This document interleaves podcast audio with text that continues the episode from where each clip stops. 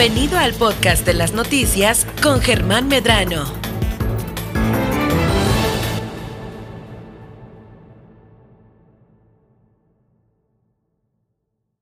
X, H, B, C, P, Z, FM en el 95.1 FM desde La Paz y X, H, M, P, J, FM en el 91.5 FM desde Los Cabos, Baja California Sur. Super Estéreo Milet. Emisoras integrantes de Grupo Milet México.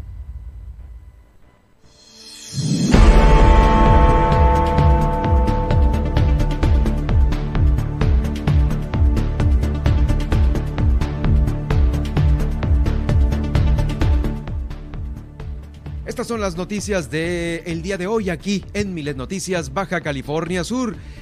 Se cumplieron 10 años del fallecimiento del exgobernador Víctor Lisiaga y también del otro exgobernador Andrés Alberto Alvarado Aramburo, uno con 10 años de fallecimiento, Víctor Lisiaga y Alberto Alvarado Aramburo con 26 años a su, desde su partida. La adicción a los videojuegos ya es considerada una, una enfermedad mental por la Organización Mundial de la Salud han reanudado clases presenciales en todos los niveles de enseñanza aquí en nuestro estado. Está anunciando la universidad también su reanudación de prácticas de campo y de laboratorio el día de hoy. Dan de baja a tres funcionarios del gobierno de Baja California Sur. El propio gobernador lo confirmó. Además, nombraron, por otro lado, nuevos titulares de la Policía Estatal y del sistema penitenciario. Nuestro estado es uno de los estados con el mayor número de violaciones, así también lo confirma eh, Víctor Castro Cosío, el gobernador del estado. La Secretaría de Salud dice que sí hay una alteración significativa en la calidad del aire por este incendio del, del relleno sanitario ocurrido la madrugada de este lunes califica la federación de exitosa la estrategia de nuestro estado por la, el manejo de la pandemia. En entrevista en este estudio estará Janssen Weisenbach, quien es la, la, delegada de programas federales aquí en Baja California Sur y nos va a actualizar el eh, calendario semanal ya por el tema de la aplicación de vacunas. También desde Los Cabos, Guillermina de la Toba nos va a informar sobre la preparación. Allá todos están preparando para recibir a muchos Spring Breakers por esta temporada que no para. También la Guardia Nacional allá en Los Cabos va a reforzar estos operativos en las carreteras por el aumento de los accidentes. No paran los accidentes allá. Ya le dieron prisión preventiva a este hombre que irrumpió en un bar aquí en el malecón de la capital del estado. También durante este pasado fin de semana sucedió este incendio en la termoeléctrica y también en el relleno sanitario que dejó mucha contaminación en el aire, en la calidad del aire aquí de la capital del estado. Las personas que hayan cometido maltrato animal podrán cumplir con sanciones cada vez más severas. En Mulegé, este fin de semana tembló en Guerrero Negro y en Santa Rosalía. Hoy estará en el estudio Alma Ruelas, nuestra, nuestra, nutrióloga de cabecera, con eh, las recomendaciones para que usted inicie de la mejor manera esta semana. Con esto vamos a iniciar hoy, lunes 14 de febrero, aquí en Milet Noticias, Baja California Sur.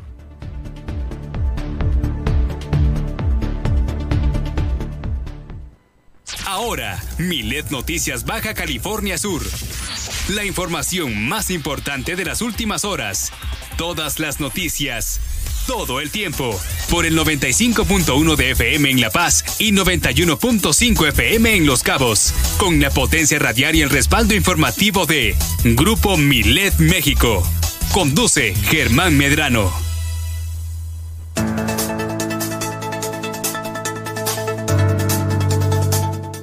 Damas y caballeros, bienvenidos a Milet Noticias Baja California Sur. En este momento hacemos este enlace hasta Los Cabos a nuestra estación hermana Super Estéreo Milet en el 91.5 de FM.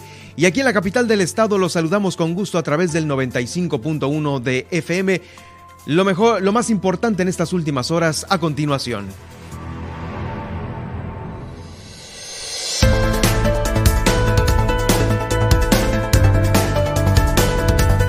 Iniciamos la semana con muchísima información. Yo soy Germán Medrano, me da mucho gusto saludarle y Recordarle que estoy en Twitter haciendo esta transmisión en directo en arroba Germán Medrano. Ahí estoy en Twitter para que me siga usted y también en Facebook. En Germán Medrano Nacionales podrá encontrar este Facebook Live que estamos realizando en este momento. También en las plataformas que usted ya conoce y maneja muy bien. Estamos en Spotify, en iHeartRadio, en TuneIn, en Alexa y en Seno.fm. Alexa sintoniza las noticias con Germán Medrano y ahí estará el podcast de esta emisión. Por supuesto, le invito para que durante toda esta semana sintonice nuestro Morning Show. El Gallito Inglés con Luis Roberto El Boy y con Juan Pablo Torres Don Limón todos los días a las 10 de la mañana y después a las 11 de la mañana nuestra eh, queridísima Nadia Ojeda, quien ya se encuentra lista también con la información para el día de hoy. Nadia, ¿qué tal? Buen día, feliz 14 de febrero. Espero que la estés y la vayas todavía a pasar muy bien. Feliz semana del amor, ¿por qué no? Vámonos toda la semana. Toda la semana. Y bueno, te saludo a ti, Germán, y a toda la audiencia. Y pues muchísimas gracias por acompañarnos en esta emisión de las noticias. Así es, efectivamente. Y esperemos que usted, quien va en su automóvil en este momento, en su oficina, en su casa, en todos lados donde sintonice Super Estéreo Milet, se quede con nosotros en estos 60, en estos 120 minutos de transmisión, porque hay muchísimo de lo que ha ocurrido en las últimas horas aquí en nuestro estado.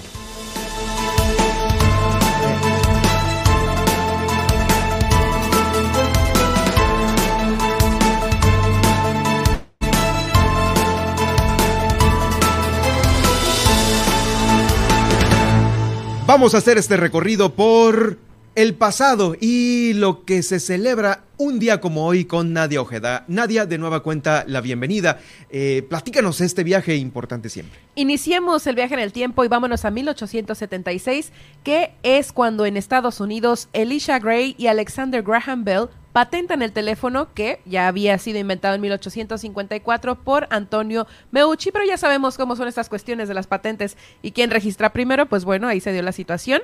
En 1895, en Inglaterra, Oscar Wilde estrena su obra teatral La importancia de llamarse Ernesto. Esta comedia que trata sobre las costumbres y la seriedad de la sociedad, pues bueno, fue uno de sus mejores trabajos de la época. ¿En qué año fue eso? Esto fue en 1895. Ah, bueno, eh, ahí, esperemos la peli, ¿no? Esperemos la película. Muy probablemente hay un material al respecto. Y eh, de aquí nos vamos a fechas un poco más actuales porque en 2003 fallece la oveja Dolly, primer animal clonado de la mm, historia de la humanidad. Y bueno, pues, ¿qué es la clonación, no? Este, pues es a gran escala es, eh, restringiría la diversidad de la reserva. Es como el impacto negativo, ¿no? Que, que se espera de la clonación. Eh, afecta también a la propia evolución de la especie y también este, nos baja como la calidad de vida, ¿no? Pero bueno, aún se están analizando las eh, cuestiones positivas al respecto, pero pues ahí estuvo el primer, el primer experimento con la famosísima oveja Dolly.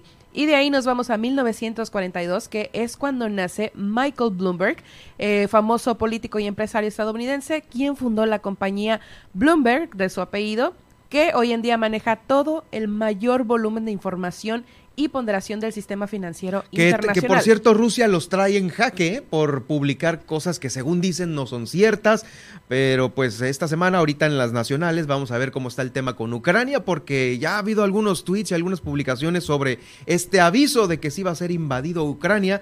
Eh, eh, y esto a razón porque la semana pasada, como te digo, Bloomberg precisamente publicó que pues ya era una inminente eh, ocupación. Ocupación, así es. Traemos más información al respecto de ello, pero ya lo vamos a estar actualizando. Y claro, hoy se celebra el Día de San Valentín, también conocido como el Día de los Enamorados, y ya estamos platicando en la mañana que hay varias versiones de diversos sacerdotes, al menos tres versiones que lucharon por el matrimonio, ya sea entre jóvenes, eh, también de soldados, porque se había prohibido por ahí. Que Ese es el que me sé yo, esa versión es la que me sé que cazaba soldados así como por debajo de la mesa, ¿no? Así es, pues bueno, este, estas figuras se volvieron una especie de mártires y pues qué mejor ejemplo, ¿no? De su lucha pasional por lograr esta institución que hasta ahora conocemos como el matrimonio, pues bueno, hoy la conmemoramos. Pero también para los amigos, para los novios, ah, amigobios y demás. y en México, vámonos con un poquito de efemérides históricas, porque en 1831 es el aniversario de la muerte de Vicente Guerrero, bueno, un día como hoy,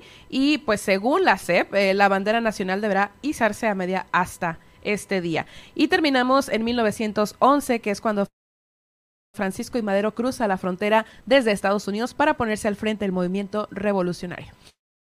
Pues ahí están las fechas importantes en un día como hoy. Gracias Nadia. Y también yo déjeme recordarle que este fin de semana hubo mucha información, pero eh, para ligarlo al tema de las efemérides le doy a conocer que se cumplieron eh, el día de ayer 10 años del fallecimiento del el exgobernador Víctor Manuel Liceaga Ruibal.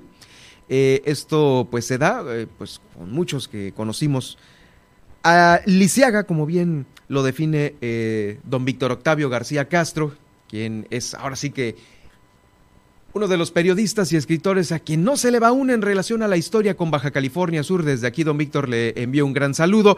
Y sí, efectivamente, eh, Lisiaga, ¿no? Así es como se le conoce a este exgobernador eh, que pues bueno, ya sabe, todos han sido eh, calificados por la historia, no vamos a hablar si bien o mal, pero esto fue a 10 años de su fallecimiento, pero esto fue el día de ayer.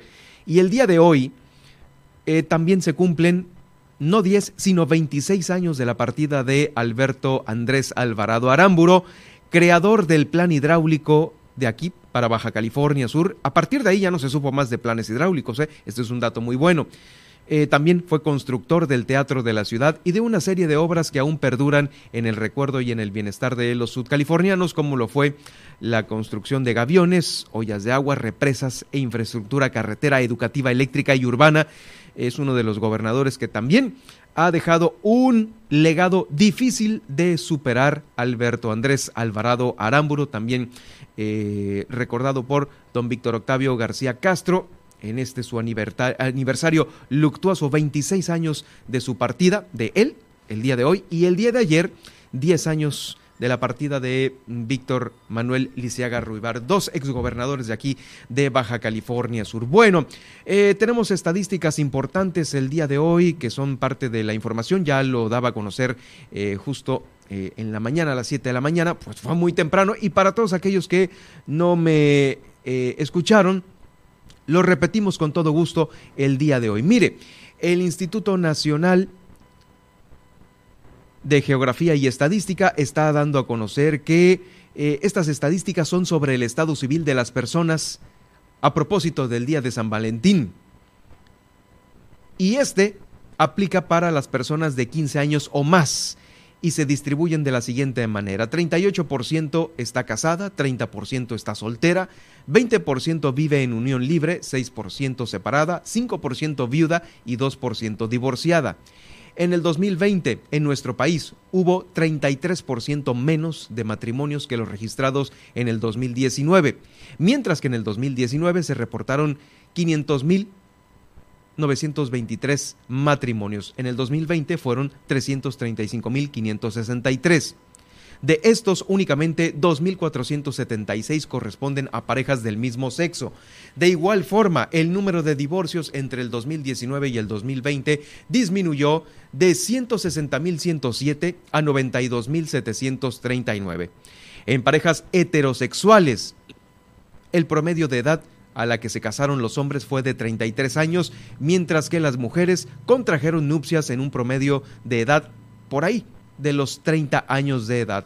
En contraste con las parejas del mismo sexo, la edad aumentó 36 años promedio para los caballeros y 35 años promedio para las mujeres. Algunas de las calificaciones de las eh, mujeres que viven en la misma vivienda con su pareja, con su pareja son que 7 de cada 10 mujeres viven con, su, con una pareja mayor de edad. 5 de cada 10 mujeres no son económicamente activas pero sí su pareja. Y tres de cada diez mujeres son económicamente activas ellas, al igual que su pareja. Son los datos que nos da a conocer el Instituto Nacional de Estadística y Geografía aquí en México. Y también tenemos datos aterrizados a Baja California Sur en relación a la nupcialidad. Los datos están eh, siendo recabados por el Censo de Población y Vivienda del 2020 en su tabulador básico. Bueno, aquí en Baja California Sur las estadísticas corren a partir de los 12 años de edad, distintas a las del país, que son de, a partir de los 15, aquí en Baja California Sur son a partir de los 12, cuando pues ya están eh, pues emparejadas algunas, algunos, algunas mujeres y algunos hombres. eh, obviamente menores de edad, 12 años, a partir de los 12 años. Bueno, a partir de esta edad, y pues eh, de ahí en adelante, el 30.4% de la población está casada, el 24.6% está en unión libre, el 33.5% se encuentra soltera y el 15 y el 11.5% separada, divorciada o viuda. Los matrimonios que se registraron fueron 1614. 33 de estos matrimonios corresponden a contrayentes del mismo sexo. 23 27.3% del mismo sexo entre varones y 72.7% del mismo sexo entre mujeres. Sí, es una eh, cantidad eh, muy distante, 72% se casan más entre mujeres y 27.3% entre caballeros. Los divorcios. Eh, se registraron 770 divorcios y la duración del matrimonio es la siguiente. De 30, en 30 de cada 100 divorcios, el matrimonio tuvo una duración de 20 años. En 16 de cada 100 el matrimonio tuvo una duración de 1 a 5 años. Es la información que nos está dando a conocer eh, el INEGI para el día de hoy. El día de hoy que se está celebrando este 14 de febrero. Bueno, eh, vamos a continuar con más información el día de hoy. Eh, no quiero dejar pasar esta que es importante porque resulta ser que la Organización Mundial de la Salud publicó también este fin de semana su nueva clasificación internacional de enfermedades. Es la ICD-11, en la que se incluye por primera vez la adicción a los videojuegos, a la adicción a los videojuegos, aunque muchos de los gamers pues van a estar así como preguntándose qué onda.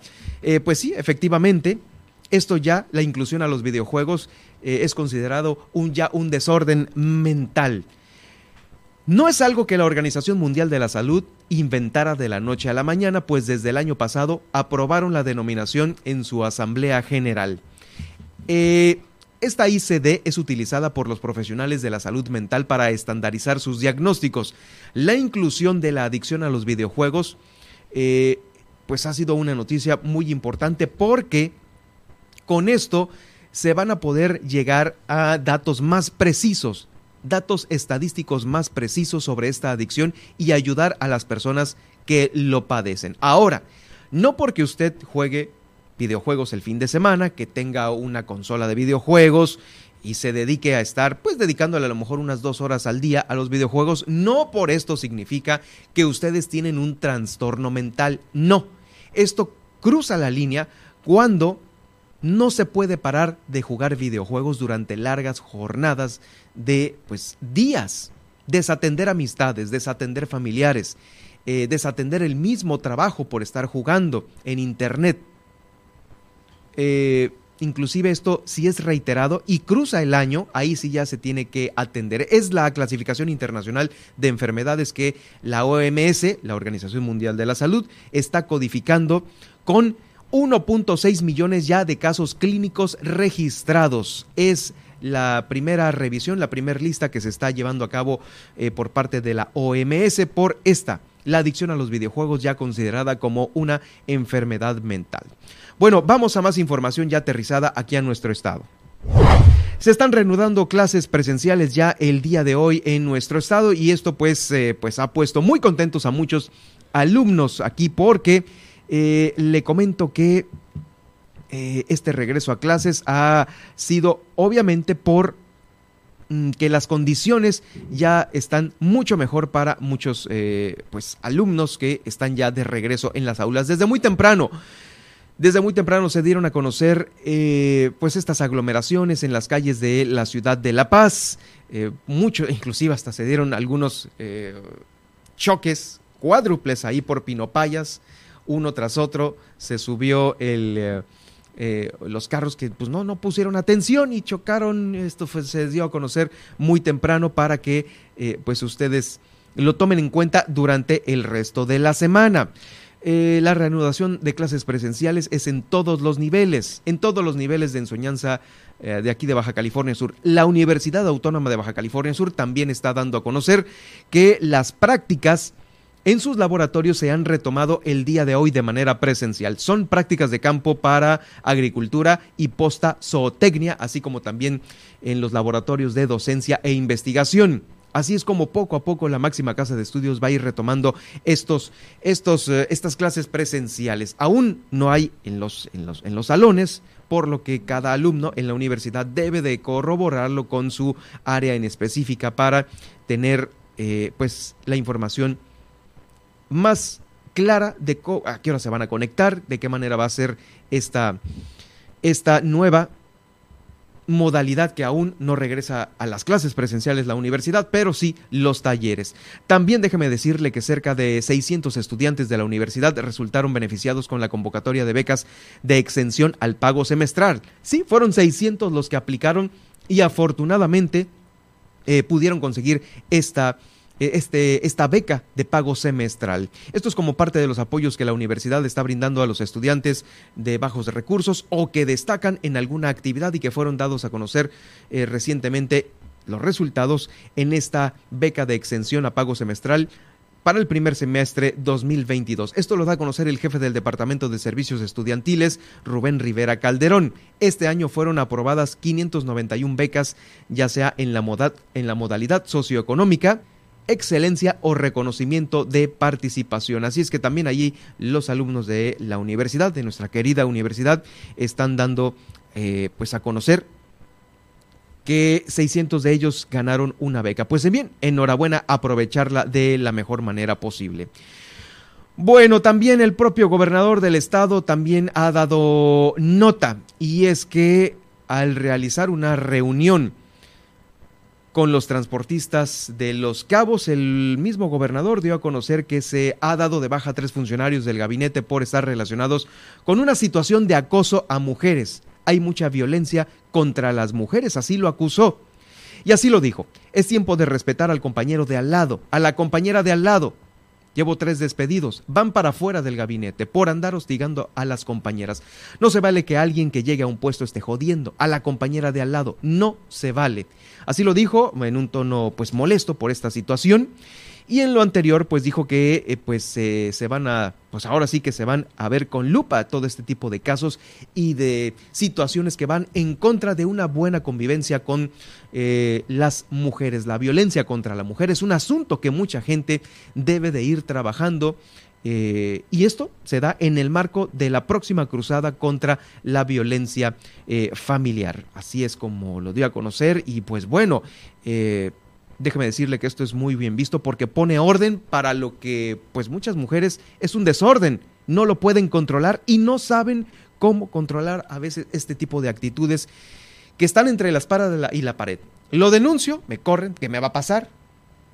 Pero no, créame que aquí ha sido eh, pues bien eh, respondido por parte de nuestras autoridades. También en información que se genera ahí en el gobierno del estado se anunció que vienen nombramientos, más bien ya están dados los nombramientos a titulares de las comisarías de la Policía Estatal Preventiva y del Sistema Estatal Penitenciario se les ha invitado también por parte del gobierno del estado a conducirse con decoro. A la cabeza de la comisaría de la Policía Estatal Preventiva estará Luis Alfredo Cancino Vicente. Él es capitán de navío de infantería de Marina. También se informa que cuenta con una licenciatura en Ingeniería en Ciencias Navales, eh, emanada de la heroica Escuela de Mando y Administración Naval. En el comunicado también se informa que se cuenta con conocimientos de paracaidismo, buceo, protección a funcionarios e inteligencia militar, así como 29 años de experiencia en la Secretaría de Marina, donde es personal activo. En cuanto a la comisaría de los centros penitenciarios, fue designado Miguel Ángel Armenta Villegas. Él es licenciado en Derecho por la Universidad Autónoma de Baja California Sur. Es técnico superior universitario en seguridad pública. Aunado a esto, también se desempeñó en cargos como inspector de la Policía Federal y cuenta con conocimientos en técnicas de investigación criminal, derechos humanos aplicados a la actuación eh, policial, tácticas policiales, derecho procesal y ciberseguridad. Eh, cabe destacar que, de acuerdo al comunicado, mandado por el gobierno, se les exhortó a conducirse, como le digo, con responsabilidad y decoro. a favor del bienestar de la sociedad sudcaliforniana. Bueno, pues ahí están eh, pues estos dos nuevos funcionarios tomando posesión de estos importantes cargos aquí en el gobierno del estado es pues son cargos importantes y le doy a conocer el currículum porque nunca va a estar de lado el tema de la seguridad y hay que saber quiénes van a estar velando por la seguridad de Baja California Sur. En fin, que eh, pues ahí está este tema sumamente muy, muy importante. Bueno, eh, le voy a dar a conocer las cifras del COVID, cómo estamos iniciando la semana. Y es que afortunadamente están bajando los casos, pues para beneplácito de muchos de nosotros. ¿Cómo están bajando los casos? Pues se están ubicando el día de hoy en la cantidad de 2.300 casos activos, según la página coronavirus.bcs.gov.mx, actualizada en tiempo real. Y también la otra buena noticia es que apenas hay cinco casos sospechosos que se va a saber si dan positivo o negativo en las últimas horas. De los 2.300 que le estoy dando a conocer, 1.459 están en La Paz, 369 están en Los Cabos, ha bajado también significativamente el número de casos en Los Cabos, 261 en Mulegé, todavía Mulegé es uno de los municipios con pues ahí las... Eh, las precauciones y las alertas necesarias para los contagios. Loreto también va para abajo con 63 casos y Comondú con 148 casos. Es la numerología COVID que le damos a conocer el día de hoy y pues bueno, es lo que nos arroja la página coronavirus.bcs.gov.mx. En unos momentos más sobre el tema del COVID, eh, le voy a dar a conocer una entrevista con Janssen Weisenbach, quien es... Eh, la titular de los programas federales aquí en Baja California Sur y nos va a actualizar el tema de eh, las campañas de vacunación, cómo vamos con el número de reactivos, las edades que estarán vigentes durante esta semana para ser susceptibles de vacunación y por supuesto eh, también los adelantos ahí en la propia delegación de bienestar. Pero también después de la pausa le tengo lo siguiente. El gobierno federal está calificando de exitosa la estrategia de manejo de pandemia aquí para nuestro estado. También es esta, esta es una muy buena noticia que se está generando. Está la información del municipio de Los Cabos. Se entregaron 325 permisos a taxistas, permisos provisionales para prestar el servicio de pasajeros. Guillermina de la Toba nos va a informar sobre esta preparación que tienen los hoteleros y las autoridades allá en Los Cabos para el Spring Break. Se preparan porque pues ahí se vienen, se vienen pronto los Spring Breakeros y refuerza la Guardia Nacional los operativos en carreteras ante el aumento de accidentes. Por supuesto, el tema de los incendios este fin de semana aquí en la capital del estado, el de la termoeléctrica y también el del relleno sanitario. Con esto regreso después de la pausa. Está usted escuchando Milet Noticias Baja California Sur.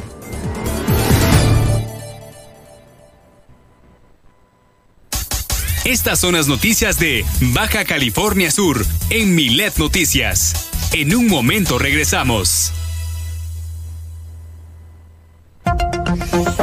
Haz que tu denuncia se escuche a través de Milet Noticias Baja California Sur. Desde ahora ponemos a tu disposición el 612-205-7777 para que denuncies y nos des tu opinión sobre los hechos que ocurren en tu ciudad. Escríbenos a través de WhatsApp al 612-205-7777 y haz que tu opinión se escuche a través de Milet Noticias Baja California Sur.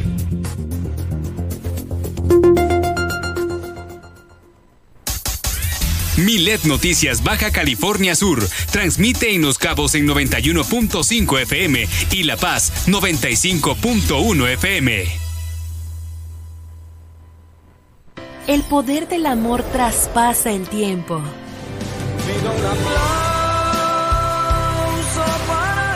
El poder del amor entra como un puño al corazón. Como cuchillo El poder del amor está aquí. Super Estéreo Milet presenta The Power of Love. 24 horas para enamorar. Y entre otras cosas. Lunes 14 de febrero. Solo en Super Estéreo Milet.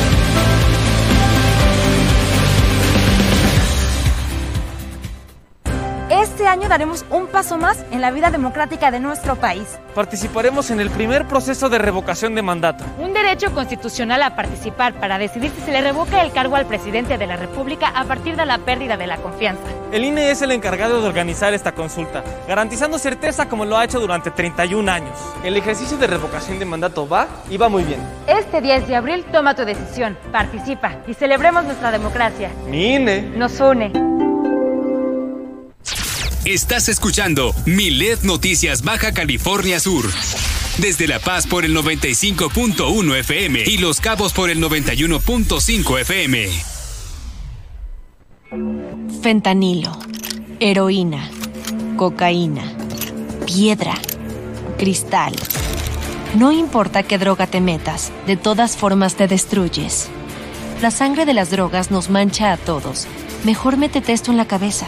Si te drogas, te dañas. Si necesitas ayuda, llama a la línea de la vida. 800-911-2000. Para vivir feliz, no necesitas meterte nada. Estás escuchando. Estás escuchando. Super Estéreo Milet. X, H, B, C, P, Z, FM. En el 95.1 FM. Desde La Paz. Y X, H, M, P, J, FM. En el 91.5 FM. Desde Los Cabos, Baja California Sur. Super Estéreo Milet. Emisoras integrantes de Grupo Milet México.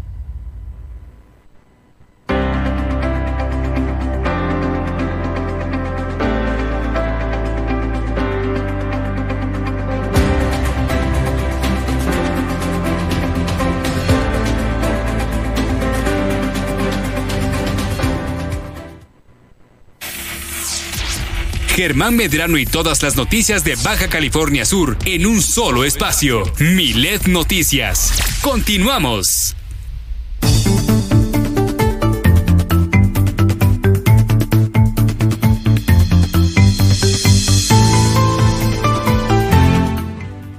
Vamos a ver cómo está el clima para esta semana con la conectividad que tiene Baja California Sur y los datos también locales que nos presenta Nadia Ojeda a continuación.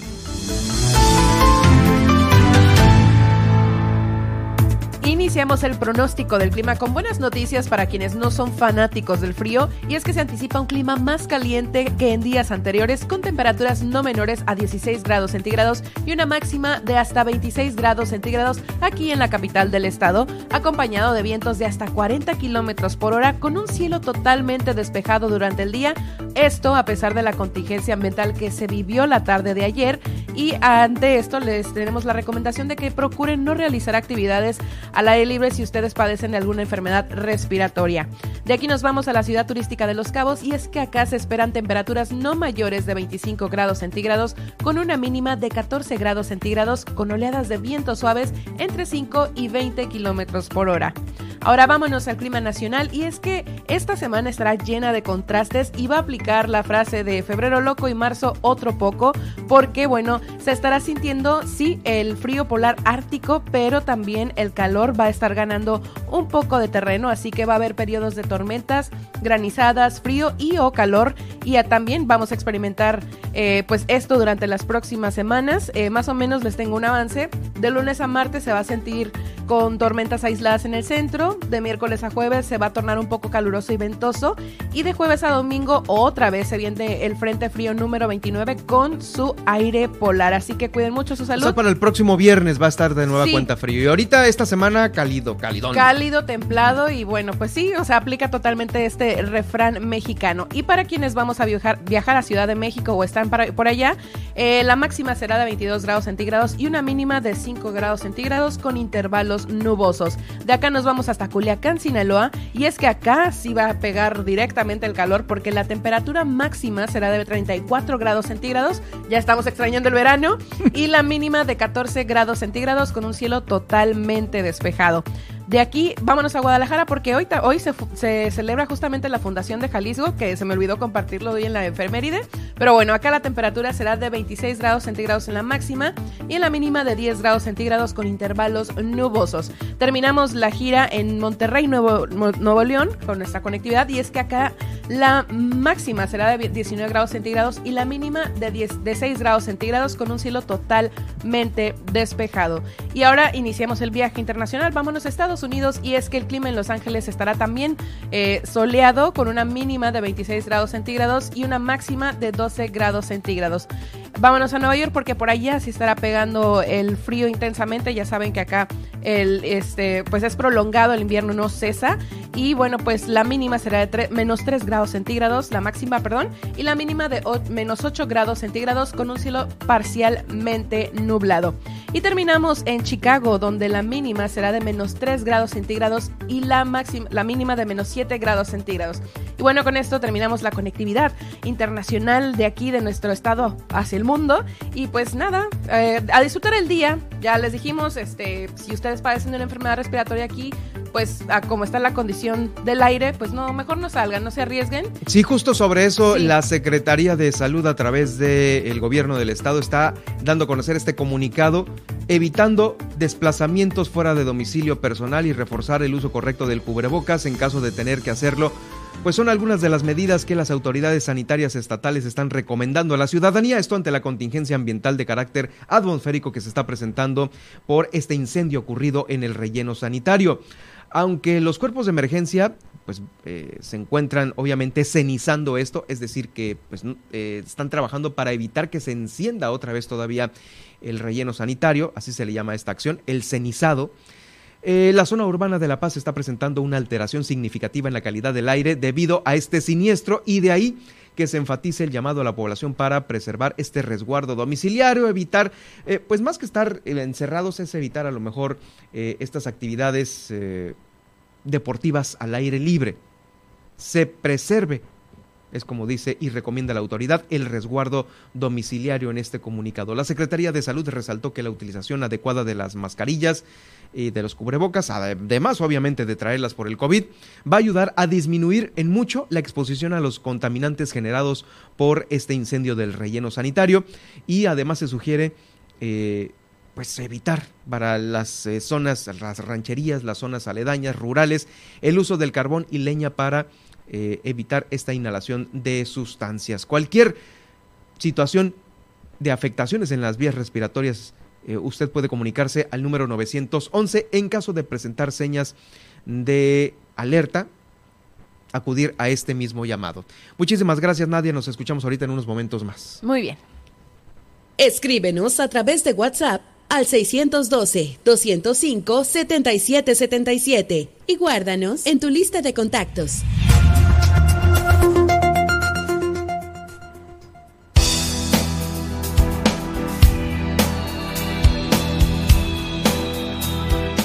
Ya estamos de vuelta aquí en el estudio de Milet Noticias Baja California Sur y tengo el gusto de saludar eh, de nueva cuenta en estos micrófonos a Jansen Weisenbau, quien es la delegada de programas federales aquí en nuestro estado. Jansen, gracias por acompañarnos y a iniciar la semana con nosotros. Muchísimas gracias, eh, por el contrario, Germán, por eh, invitarme a Milet Noticias, pues a comentar pues todos los pendientes que tenemos todavía atendiendo desde la Secretaría de Bienestar. Así es, eh, importantes estos pendientes que son para la población y vamos a empezar por pues uno no menos importante, el de la vacunación, ¿no? Esta semana, para todos aquellos que nos escuchan, ¿quiénes podrán irse a vacunar? Mira, estamos muy contentos porque eh, hace algunos meses nosotros vislumbrábamos que quizás a mediados de año estaríamos terminando ya pues el tercer refuerzo, ¿no? Se señalaba que sí iba a haber un refuerzo, no sabíamos a qué segmentos de la población y pues ahora esta semana estamos arrancando en la ciudad de La Paz y en la zona rural del municipio de Los Cabos con una vacuna que tenemos eh, ahora sí que de sobrante de otras jornadas y que esto es parte de lo que agradezco mucho el espacio, Germán, para que la gente que tenga dudas todavía de este en qué momento se puede vacunar, cómo se puede vacunar, pues podamos aclararlas, porque desafortunadamente, eh, eh, así lo planteo, eh, viene, viene un, amplio número de personas que no han recibido primeras dosis, segundas dosis. ¿Todavía la primera dosis? Así es, y terceras dosis, ¿no? Sabemos que hubo un una, contagio importante en el mes de enero, esto ha evitado que mucha gente que quería recibir su tercer dosis, pues no lo haya podido hacer y hay muchas dudas sobre eso. Entonces, estamos arrancando el día de hoy eh, en el municipio de Los Cabos, La Ribera, Santiago y Miraflores. Esta vacunación será el día de hoy y mañana. y en el caso de la Ribera en particular se extiende hasta el miércoles. Para el municipio de La Paz estaremos eh, atendiendo a partir de mañana martes y acabamos de extender la convocatoria para jueves y viernes, ya que solamente la teníamos hasta el jueves, pero debido a que hay demanda este, todavía de atención. Esa última que mencionas es para La Paz. Para La Paz. ¿Y quiere decir que a partir de mañana martes? A partir de mañana martes estaremos en el municipio de La Paz atendiéndoles. De martes a viernes. De martes a viernes. Ah, ok, muy bien. O sea, entonces hay un buen número de, de vacunas sobrantes, ¿no? Así es. Eh, ahorita eh, no hemos recibido nuevo lote para la década de los 30 es un, universo más o menos de 80 mil personas que se pretenden atender. Sin embargo, a esto, Germán, se suma pues la gente que no se vacunó con la década de los 40, no se vacunó con la década de los 50 y que eh, afortunadamente la década de los 60, que era la que más nos... nos Preocupa. Sí, nos, nos priorizaban que se les atendiera, que desde el mes de diciembre y en enero extendimos la vacunación, pudiéramos atenderlos. En este segmento sí vamos cercano al 90% de la atención. Sin embargo, pues eh, eh, con los contagios de enero ha caído bastante la vacunación de la década de los 50. Entonces, entendemos que será una jornada intensa, por eso es que el llamado a la gente es a que haga sus citas. En la mañana me preguntaba otro de los compañeros eh, de comunicación que si estábamos atendiendo a personas sin citas. He recibido algunos reportes, sobre todo en el municipio de Los Cabos, donde yo también he estado, donde hay gente que solicita la atención eh, sin cita por la situación laboral, la situación de, de, conectividad a lo mejor también, ¿no? Entonces, sí les estamos atendiendo, pero eh, también porque finalmente lo que queremos es que se apliquen estas vacunas que tenemos disponibles, pero también pues que entiendan que aunque hacemos este esfuerzo por organizarles, pues habrá largas jornadas de espera y por eso les, este, les pedimos que hagan pues las citas. Eh, obvio que estamos eh, teniendo un, margen eh, de, de, respaldo para poderles atender y nuestros compañeros pues les dirán en el momento en que se termine estas, este volumen, ¿no? Para que quienes lleguen de comunidades lejanas o con estas situaciones familiares o laborales. Obviamente tiene prioridad el que hizo su cita este, y se tomó el tiempo de hacerla para acudir tal día, tendrán prioridad ellos sobre los que Sí, a lo mejor no tienen conectividad a alguien que les ayuda en el internet, en el teléfono, pero se les va a aplicar ya después de que pasen los de cita, ¿no? Sí, claro, esta, esta aclaración la hago porque sí hay gente que está señalando, sobre todo la parte de la segunda dosis, que no la pudieron recibir porque estaban enfermos, porque no se enteraron que estaba disponible la vacuna para ellos, y entonces estamos haciendo esta mezcla, ¿no? Para poder eh, atenderles y poder completar los esquemas, ¿no? Tenemos eh, alrededor de 80 mil personas que no han recibido segundas, que no han completado sus esquemas, y pues son los que eh, nos están también urgiendo la Secretaría de Salud para que completen sus esquemas y que podamos atenderles. ¿La década que más eh, falta de vacunarse siguen siendo 30, 40? 30. 30. Ajá, 18 y 30. Que son justo los que se van a vacunar a partir de mañana, de mañana al viernes aquí en la capital. Así es, entonces esperamos que recibamos pues muchas personas que les estemos eh, completando su esquema con segundas dosis. Esto es importante recordarle a la población que independientemente del tiempo que haya pasado de que recibieron su primer dosis, ellos se vacunaron quizás por el mes de junio, julio, eh, aunque no la hayan recibido hasta esta fecha, tendrán que recibir primero su segunda dosis de la marca que hayan recibido eh, como primera dosis. Ah, eso se me estaba pasando. ¿Qué marca es la que se va a estar aplicando eh, de aquí al viernes? de mañana al viernes. Sí, mira, te comento que en el caso de eh, la tercera dosis se está aplicando de acuerdo a la disponibilidad que hay en el país. Mm. En la Ciudad de México se está aplicando Sputnik como, como tercera dosis y en el caso de todo el país aplicamos la marca Moderna solamente para el sector educativo. Sin embargo, eh, en, lo en la generalidad, por la disponibilidad de vacunas que hay, a las, a las marcas Sinovac, Astra, Pfizer se les está aplicando, y, ah, y Johnson Johnson se les está aplicando la marca AstraZeneca. Ok, o sea que la mayor parte de sobrantes aquí en Baja California Sur ha sido de AstraZeneca, que son los que se van a aprovechar de en estos días. Exacto. Nosotros en Baja California Sur solo recibimos para la década de los 50 la marca Pfizer, para la década de 40 solo en el municipio de Los Cabos la marca Sinovac y todos los demás segmentos se han vacunado con la marca AstraZeneca, que también eh, se, se, se está haciendo la combinación de tercer dosis de esta misma marca. ¿Cuáles son las marcas que se pueden emparejar o combinar? Serían Sinovac, Pfizer, eh, Johnson Johnson, Cancino con AstraZeneca y la propia AstraZeneca. Y la propia AstraZeneca, ahí está, de aquí al viernes. ¿El norte cómo está? Eh, ¿Han parado para abocarse a, a La Paz y Los Cabos? No, fíjate que eh, por la población tan pequeña que se tiene en esa zona, estamos, eh, en la jornada anterior no aplicamos vacuna en el municipio de Mulegé y en el caso de Loreto eh, se adelantó, se, se avanzó con la década de los 30, por lo mismo que sobraba vacuna y se avanzó con, las, con los otros segmentos de edades. En el caso de Mulegé se avanzó con la década de los 40, no se aplicó, o sea, la década de los 50 aplicamos a la década de los 40 y ahorita estaríamos ya nada más pendientes con la década de los, de los 30. De los 30 allá en el norte. En el norte, vamos más adelantados, por eso te comento. Y obviamente donde hay más demanda es el municipio de La Paz y Los Cabos y que en el caso de La, de la Paz, además de que tiene una alta demanda por la población, pues también estamos eh, poniendo mucha vacuna disponible y en un primer momento, pues por ser el, la localidad que tiene mayor número de contagios. Ah, sí, aparte, sí, exactamente, por el mayor número de contagios. Oh, pues es Así me iba a Sí, esto, esto lo planteo, Germán, porque hay gente que se nos, se nos acerca para preguntarnos, ¿no? ¿Cuáles son los criterios de por qué se abre un punto, por qué no se abre otro? Y depende en todo esto, ¿no? La disponibilidad, la disponibilidad para trasladar vacunas, la población que tengamos, el número de vacunas que tenemos, eh, el número de contagios que haya, y todo esto, eh, pues son criterios para poder definir cuál es el calendario. Poco a poco, ¿no? Así es. Eh, ¿Qué hay acerca de, bueno, yo creo que está muy lejana todavía la posibilidad, pero sobre los menores vacunados, creo que a partir con comorbilidad es a partir de los 12, seguimos igual, ¿no? Así es, hay gente que ha estado, pues ahorita como comentabas con el regreso a clases, mucha gente está interesada y, eh, en este sentido, pues la tranquilidad que nos ha dado el sector salud, no, no, no desde bienestar, nosotros vemos la parte logística, pues es que el punto 3% y el punto 5% de los menores, pues son los que se enferman y obviamente de estos porcentajes, pues muchos menos este, enferman de gravedad.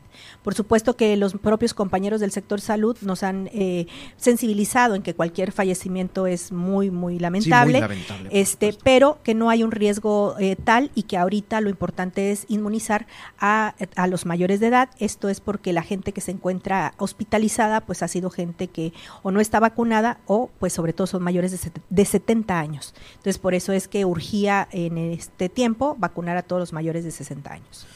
Eh, ¿Qué pasa cuando eh, algunas familias que tienen menores de edad, menores a los 12 años, van y los vacunan en Estados Unidos con una primer dosis. Con ese comprobante de la primera dosis, ¿puede ese menor de 12 años aquí en México recibir la segunda?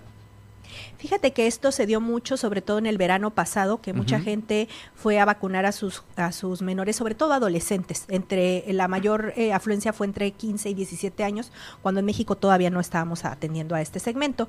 En ese momento, sin problemas, se les estaba atendiendo, puesto que la vacuna que se aplica a los mayores de edad eh, puede ser este, un porcentaje de la, de, la, de la dosis, aplicárselo a los adolescentes.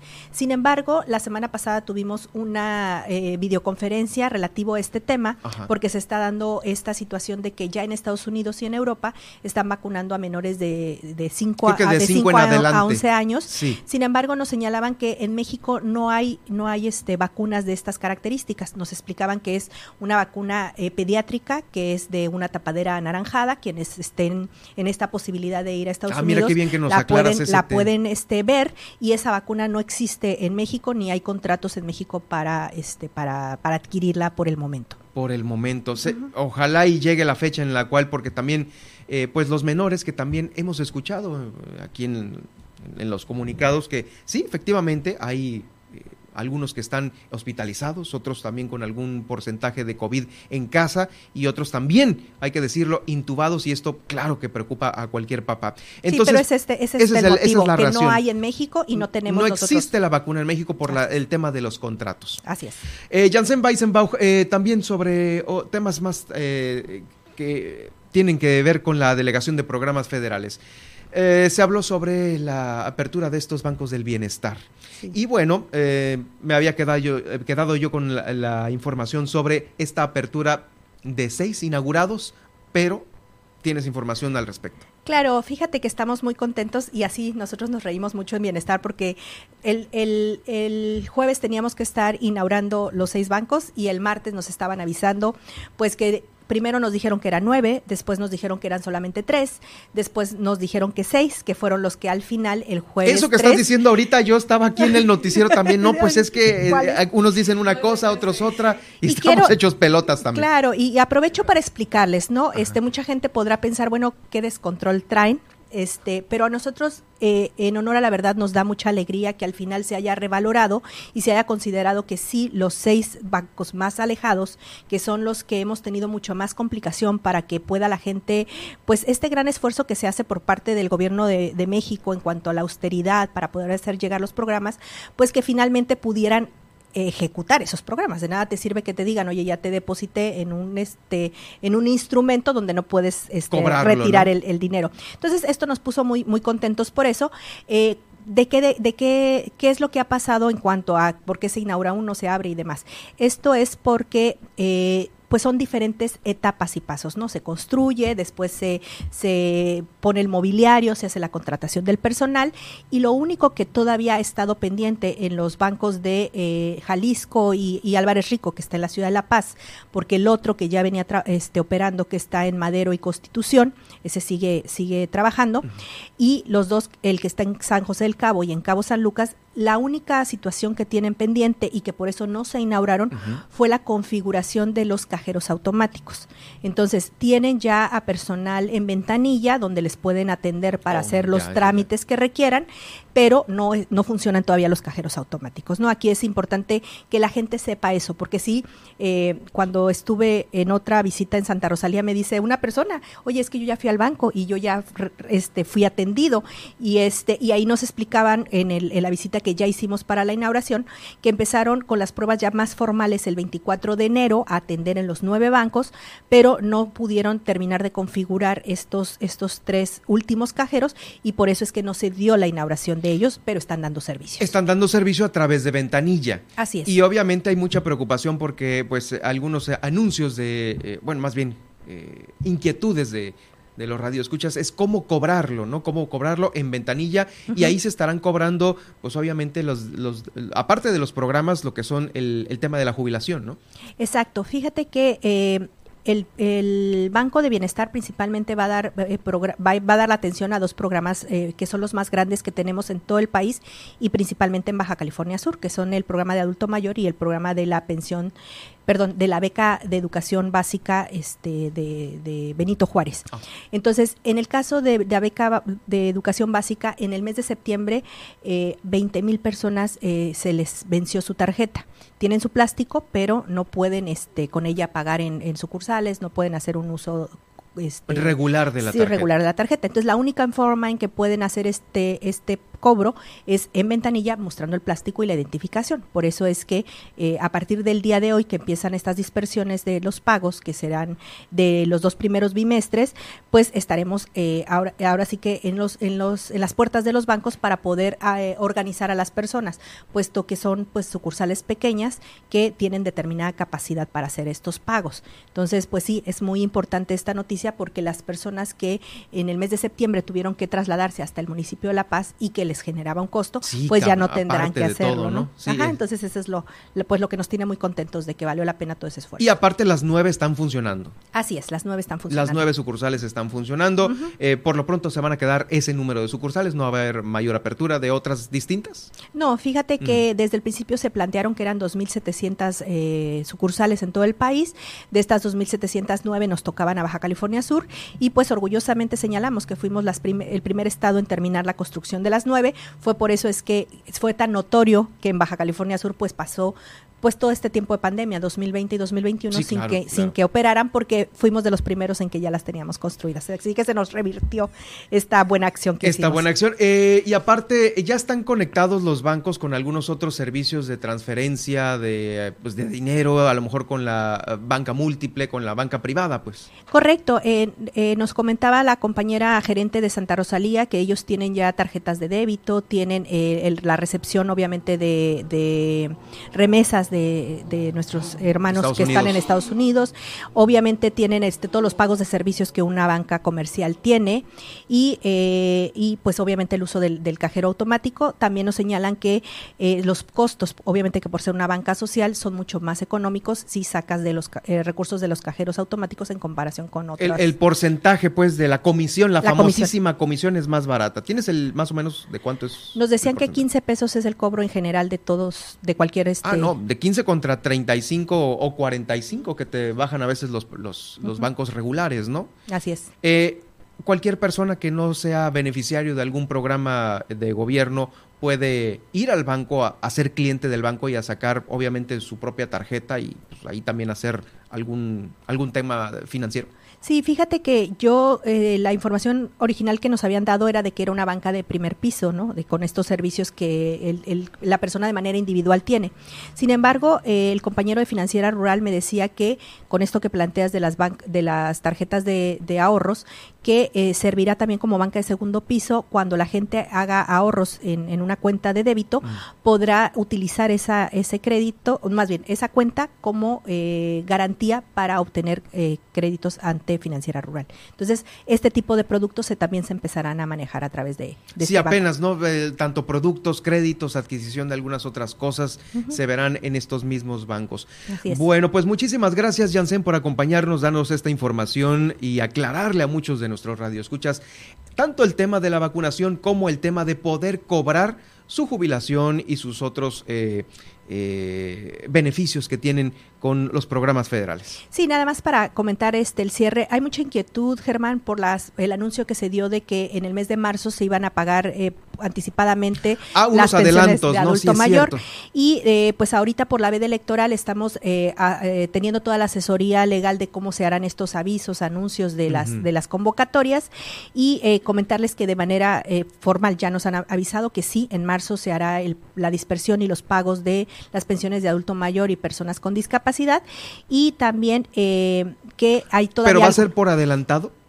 Sí, se estarán pagando dos bimestres porque en seis estados tenemos Oh, ya. este, elecciones, Claro. no tiene que ver con la cuestión de, de la, del ejercicio democrático que se hará en, en abril, sino más bien es por la cuestión del, del, de, la, de las de lo elecciones. electoral, elecciones ya en- ahora sí que con, con toda la, la- la extensión de la palabra, eh, pero Es diferente. Es diferente, sí, Sí. un- ajá, exactamente.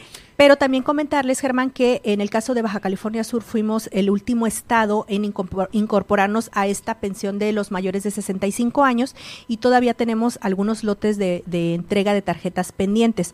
No hemos terminado este proceso, se esperaba que eh, al 4 de, febrero se terminara. Nos, nos hicimos un proceso eh, muy rápido y adelantado, eh, casi 7 mil tarjetas se entregaron en el mes de enero y esta primera semana de febrero, pero no hemos concluido. Estamos por recibir otros lotes, lotes. Esto es por si hay personas que todavía no reciben sus tarjetas, estén pendientes de sus teléfonos y Oh, estén acercándose con nosotros. Y pues eh, eh, ahora sí que garantizarles que en marzo vendrá el pago este adelantado y eh, de todas estas De, de todos estos, eh, hasta dos bimestres, que, vi- que en- Es de marzo a junio. de marzo a junio. Muchísimas gracias, Jansen, por acompañarnos esta tarde. Gracias a ustedes. Es Jansen Weisenbach, quien es la delegada de programas federales aquí en Baja California Sur. Les recuerdo que la entrevista usted la va a poder escuchar completa en los podcasts que tenemos ya preparados eh, para esta tarde. En las plataformas que usted ya conoce y maneja muy bien, estará, quedará ahí el podcast en eh, la plataforma de Facebook, Spotify, iHeartRadio, TuneIn, Seno FM y también lo va a poder usted escuchar en Alexa. Muchísimas gracias. Yo voy a una muy breve pausa y regresando todavía hay mucha información que le quiero dar a conocer aquí en Milet Noticias Baja California Sur.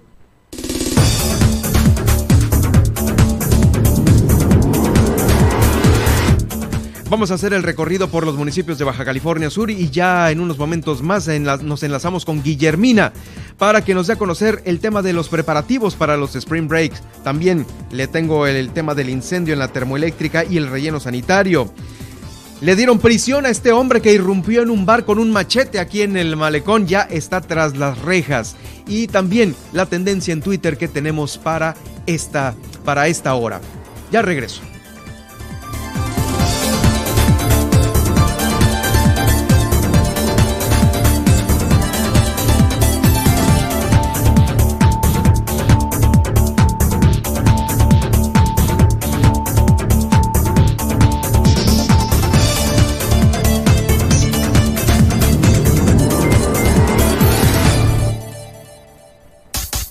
Estas son las noticias de Baja California Sur en Milet Noticias. En un momento regresamos. Tienes 24 horas para enamorar. Super Estéreo Milet trae para ti The Power of Love, un playlist romántico para ese día especial. Lunes 14 de febrero a partir de la medianoche. Solo en Super Estéreo Milet.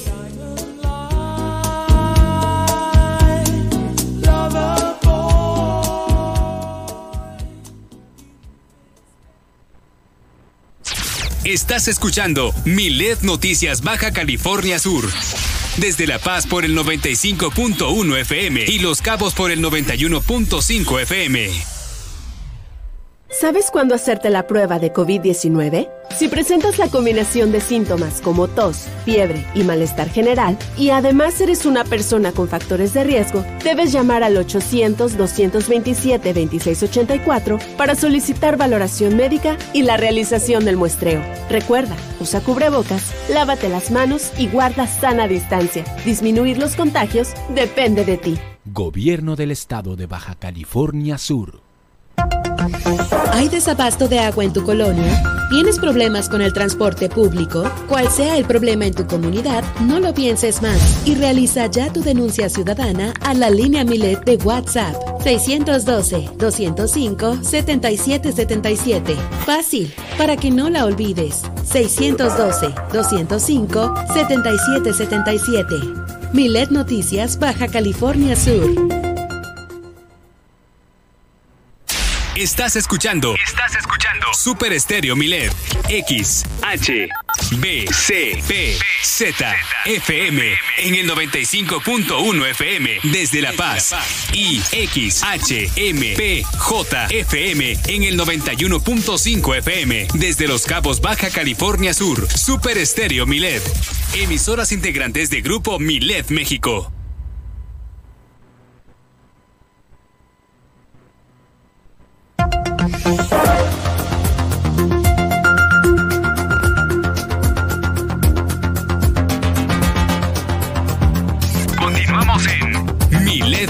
Baja California Sur.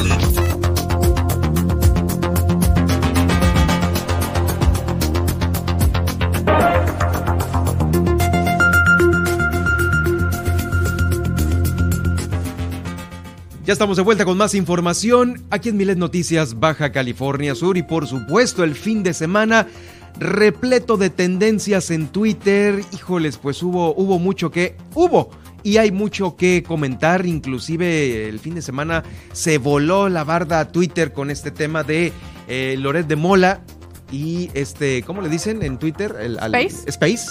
Estos espacios que son pues salas de, de plática para muchos de los que utilizamos Twitters, pero sí rompió récords. Bueno, las tendencias con Nadia Ojeda, ¿cómo estás Nadia? Te saludo de nueva cuenta con gusto. Muy buena tarde y seguimos. Y pues sí, justamente se viralizó el hashtag Todos somos Loret. Asimismo, hoy pues despertamos con el hashtag Yo estuve en el Space SCMX. Y es que personas que escucharon justamente este audio en vivo, en el que no solo participó Loret de Mola, participaron diversos periodistas. Sí. Y además de eso, o sea, se rompió el récord de audiencia. O sea, vi- hubo más de 65 mil oyentes Al mismo tiempo. al mismo tiempo. Entonces, fue- Pero aparte después, eh, no sé si tengas el dato, aparte de los 60 mil al mismo tiempo, se empezaron a juntar junto con los que no estaban al mismo tiempo, es decir, que lo escucharon después Sí, y creo que cruzó el millón.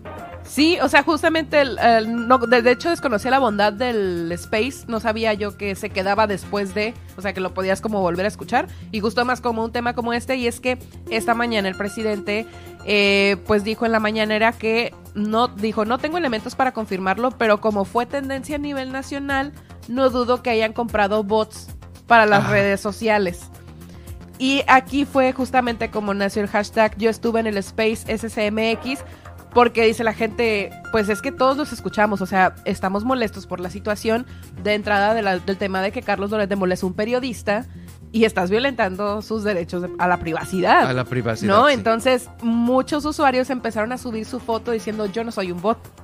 Y eso estuvo bastante interesante. Por ejemplo, aquí una chica, Gloria Ivonne, dice, yo estuve en el space en el que se rompieron récords de audiencia por la indignación que generó la ilegalidad con la que usted gobierna, eh, pues al presidente. Y dice, yo soy parte de la sociedad civil y no, no señor presidente, no soy un bot. Y ya usando el hashtag. Y una de las cuentas de Twitter que estuvo organizando este evento que se llama Sociedad Civil México. También tuiteó al respecto. Dice, primero, primero éramos bots, ahora somos golpistas, porque también les está llamando golpistas de Estado. Y pues uh, sí, o sea, el movimiento sigue y justamente pues es un tema que va a seguir latente porque al rato les voy a compartir uno, de los titulares al respecto del hijo del presidente. Y bueno, pues ese fue el tema. Ese fue el tema del fin de semana. Yo sí me conecté yo sí tengo mi screenshot de que estuve dentro del. Ah, sí, justamente guardé un screenshot de pues todos los que estuvieron, o sea, incluso te digo. Se metió Carlos Loredo. En, en, algún momento se metió Carlos Loredo. Lili Telles. Lili Telles. Eh, Héctor. Ay, ¿Aguilar Camín? Sí, no, el, el, hijo del comediante Héctor Suárez Gómez. O ah, sea, también, o sea, gente pues con cuentas verificadas estuvo presente. Y también estaba la embajada española, se veía el logotipo de la embajada española. se unió a la conversación, ¿no? Exacto, estaba escuchando todo lo que se opinaba en este país respecto a, ese mismo tema, ¿no? Sí, y bueno, por otra parte, sabemos que el evento del fin de semana también fue el Super Bowl, que pues igual rompió audiencias y pues este hubo ahí gente dividida. El tema del Super Bowl del medio tiempo siempre es un tema.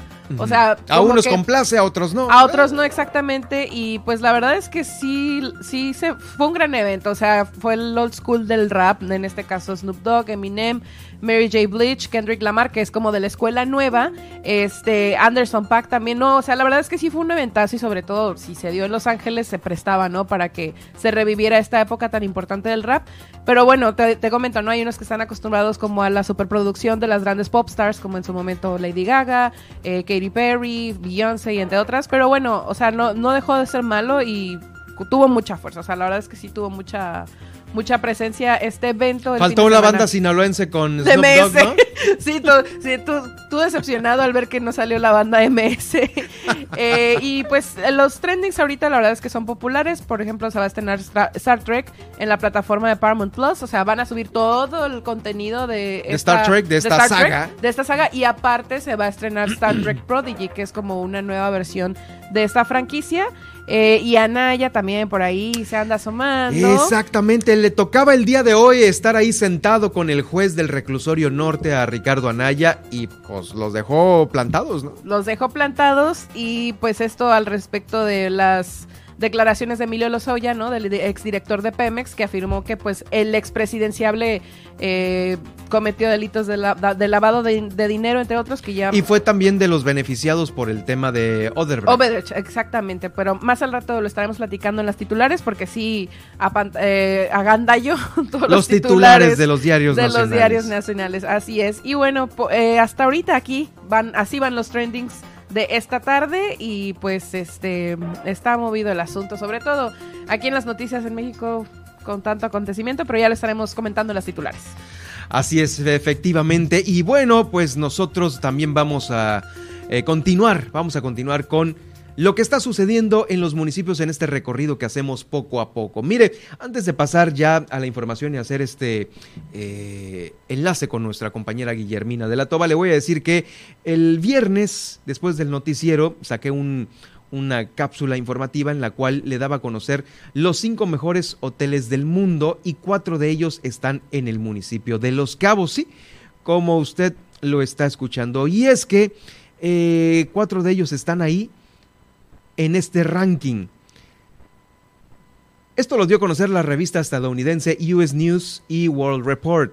Está catalogada como una de las revistas líderes a nivel mundial en la clasificación y asesoramiento al consumidor, la cual evalúa, según esto, a 35 mil hoteles y resorts de diversas partes del mundo, dando como resultado que cuatro de ellos están en Los Cabos y se encuentran en el top 5.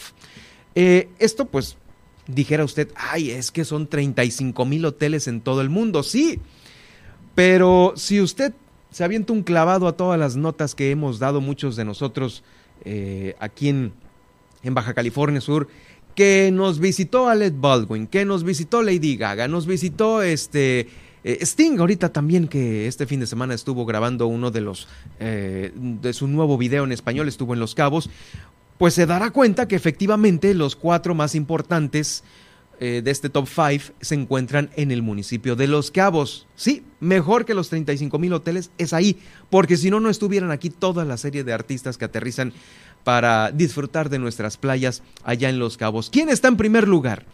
En primer lugar está este hotel de lujo, ahí a ver si nos escuchan, en Montage, Los Cabos, ubicado ahí a las orillas de eh, la bahía Santa María. La noche en Montage Los Cabos cuesta 27 mil pesos. Después le sigue, le sigue Esperanza, Esperanza Resort en Cabo San Lucas. Ellos están cobrando una noche en 52 mil pesos. Sí, 52 mil pesos.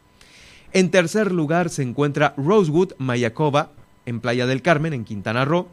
Cobra 45 mil pesos la noche.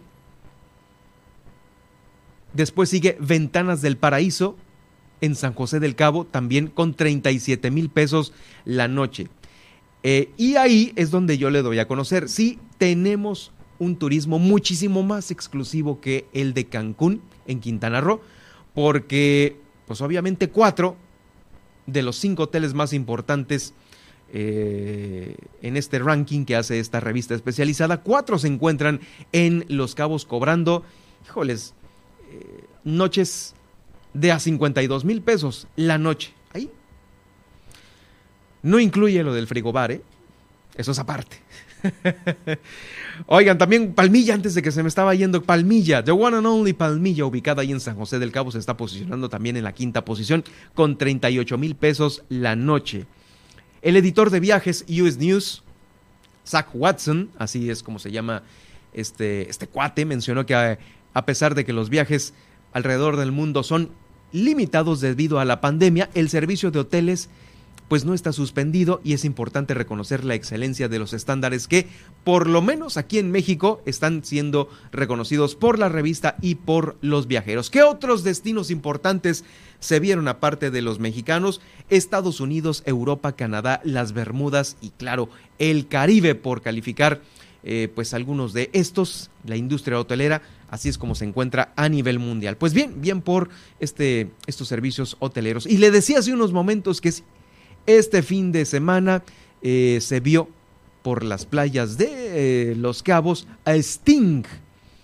Está grabando su nuevo sencillo, es un sencillo que pues lo dan a conocer en español. Es, digamos que la novedad de Sting, el nuevo sencillo. Uh, déjeme darle a conocer la información más en específico porque, híjoles, se vio ahí en la playa de los Cabos. Va a aparecer en el nuevo video, en el nuevo video de Los Cabos y con ello, pues bueno, ya se dará cuenta usted que los destinos que tiene aquí Baja California Sur van a estar siendo proyectados a nivel mundial a través de eh, Sting, que tiene muchísimos álbums, muchísimos eh, eh, discos, videos grabados en otras partes del mundo. Es un cantante que ha ganado 17 Grammys en su vida. Utiliza los paisajes ahora sudcalifornianos por esta, se llama la canción For Her Love, por su amor. Va a estar, va a tener una eh, edición en español. Y claro, eh, ya fue lanzado en plataformas el día 10, teniendo una muy buena respuesta por parte del público. En YouTube ya las visitas superan las 60 mil visitas en un lapso de los primeros dos días desde su publicación. Como le digo, Sting, ganador de 17 Grammys, ya ha titulado este nuevo sencillo Por su amor. Eh, grabado en el municipio de Los Cabos. A ver qué le parece, eh, para que usted también eh, lo busque allí en, los, en las plataformas en donde regularmente se encuentra la novedad. Le traemos la novedad. Oigan, también como parte del reordenamiento, quedándonos ahí en Los Cabos, como parte del reordenamiento del transporte de Los Cabos, trabajadores del volante recibieron permisos provisionales para prestar el servicio de transporte público. Eh, Esto le va a dar certeza a ellos mismos y seguridad a los usuarios al contar con un documento que les permita operar legalmente allá en Los Cabos y estar identificados de una mejor manera. Fue un encuentro en el cual nueve organizaciones sindicales del servicio de taxi estuvieron presentes, cinco de Cabo San Lucas y cuatro de San José del Cabo. 325 taxistas recibieron sus permisos provisionales para prestar este servicio de pasajeros. Los beneficiarios fueron designados por sus propias agrupaciones de transportistas, es decir, ellos mismos eh, dijeron a quién se le entregaba tal o cual permiso. Como les digo, fueron 225 en el municipio de Cabo San Lucas y otros 100 más en San José del Cabo. La Dirección del Transporte del Estado dio a conocer que se trata de un paso importante en el ordenamiento al transporte porque no solo habrá una mayor organización en este renglón del transporte, sino también se convierte en un acto de justicia al reconocer a quienes han dedicado toda su vida a esta actividad. Bueno, pues ahí están los eh, permisos entregados en el municipio de Los Cabos y ahora para más información de Los Cabos vamos a hacer contacto con nuestra corresponsal Guillermina de la Toba, quien ya se encuentra lista con esta información importante. También se están preparando allá en Los Cabos todos para la llegada de los Spring Breakers. Adelante, Guillermina, adelante con tu reporte. ¿Qué tal, Germán? Muy buenas tardes. Efectivamente, como bien lo mencionas, eh, pues la presidenta ejecutiva de la Asociación de Hoteles eh, platicó con nosotros y nos dijo que, bueno, pues ya se están eh, pues organizando todos los sectores restauranteros, hoteleros y demás, precisamente para recibir pues a los jóvenes de Estados Unidos que normalmente llegan a Los Cabos durante el mes de marzo. Escuchemos. Bueno, los Spring Breakers llegan en su gran mayoría con una empresa que se dedica a realizarles este tipo de viajes. Entonces vamos a empezar nosotros ya las reuniones eh, como de preventivas que tenemos reuniones con todos los jefes de seguridad de la zona principal que es Cabo San Lucas en el centro en donde se hospedan este estos estos viajeros y obviamente pues en coordinación con las autoridades en donde se estarán viendo puntos estratégicos para tratar para que los este los spring breakers que vengan ya puedan gozar de los cabos sin ningún impertinente. Y en más información, uno de los temas que hemos eh, pues venido informando puntualmente, pues es el tema de los accidentes automovilísticos, eh, pues con esta alza que ha habido en los en todo lo que es el municipio de Los Cabos, en las colonias y también, por supuesto, en la carretera federal, que es donde más ocurren estos incidentes.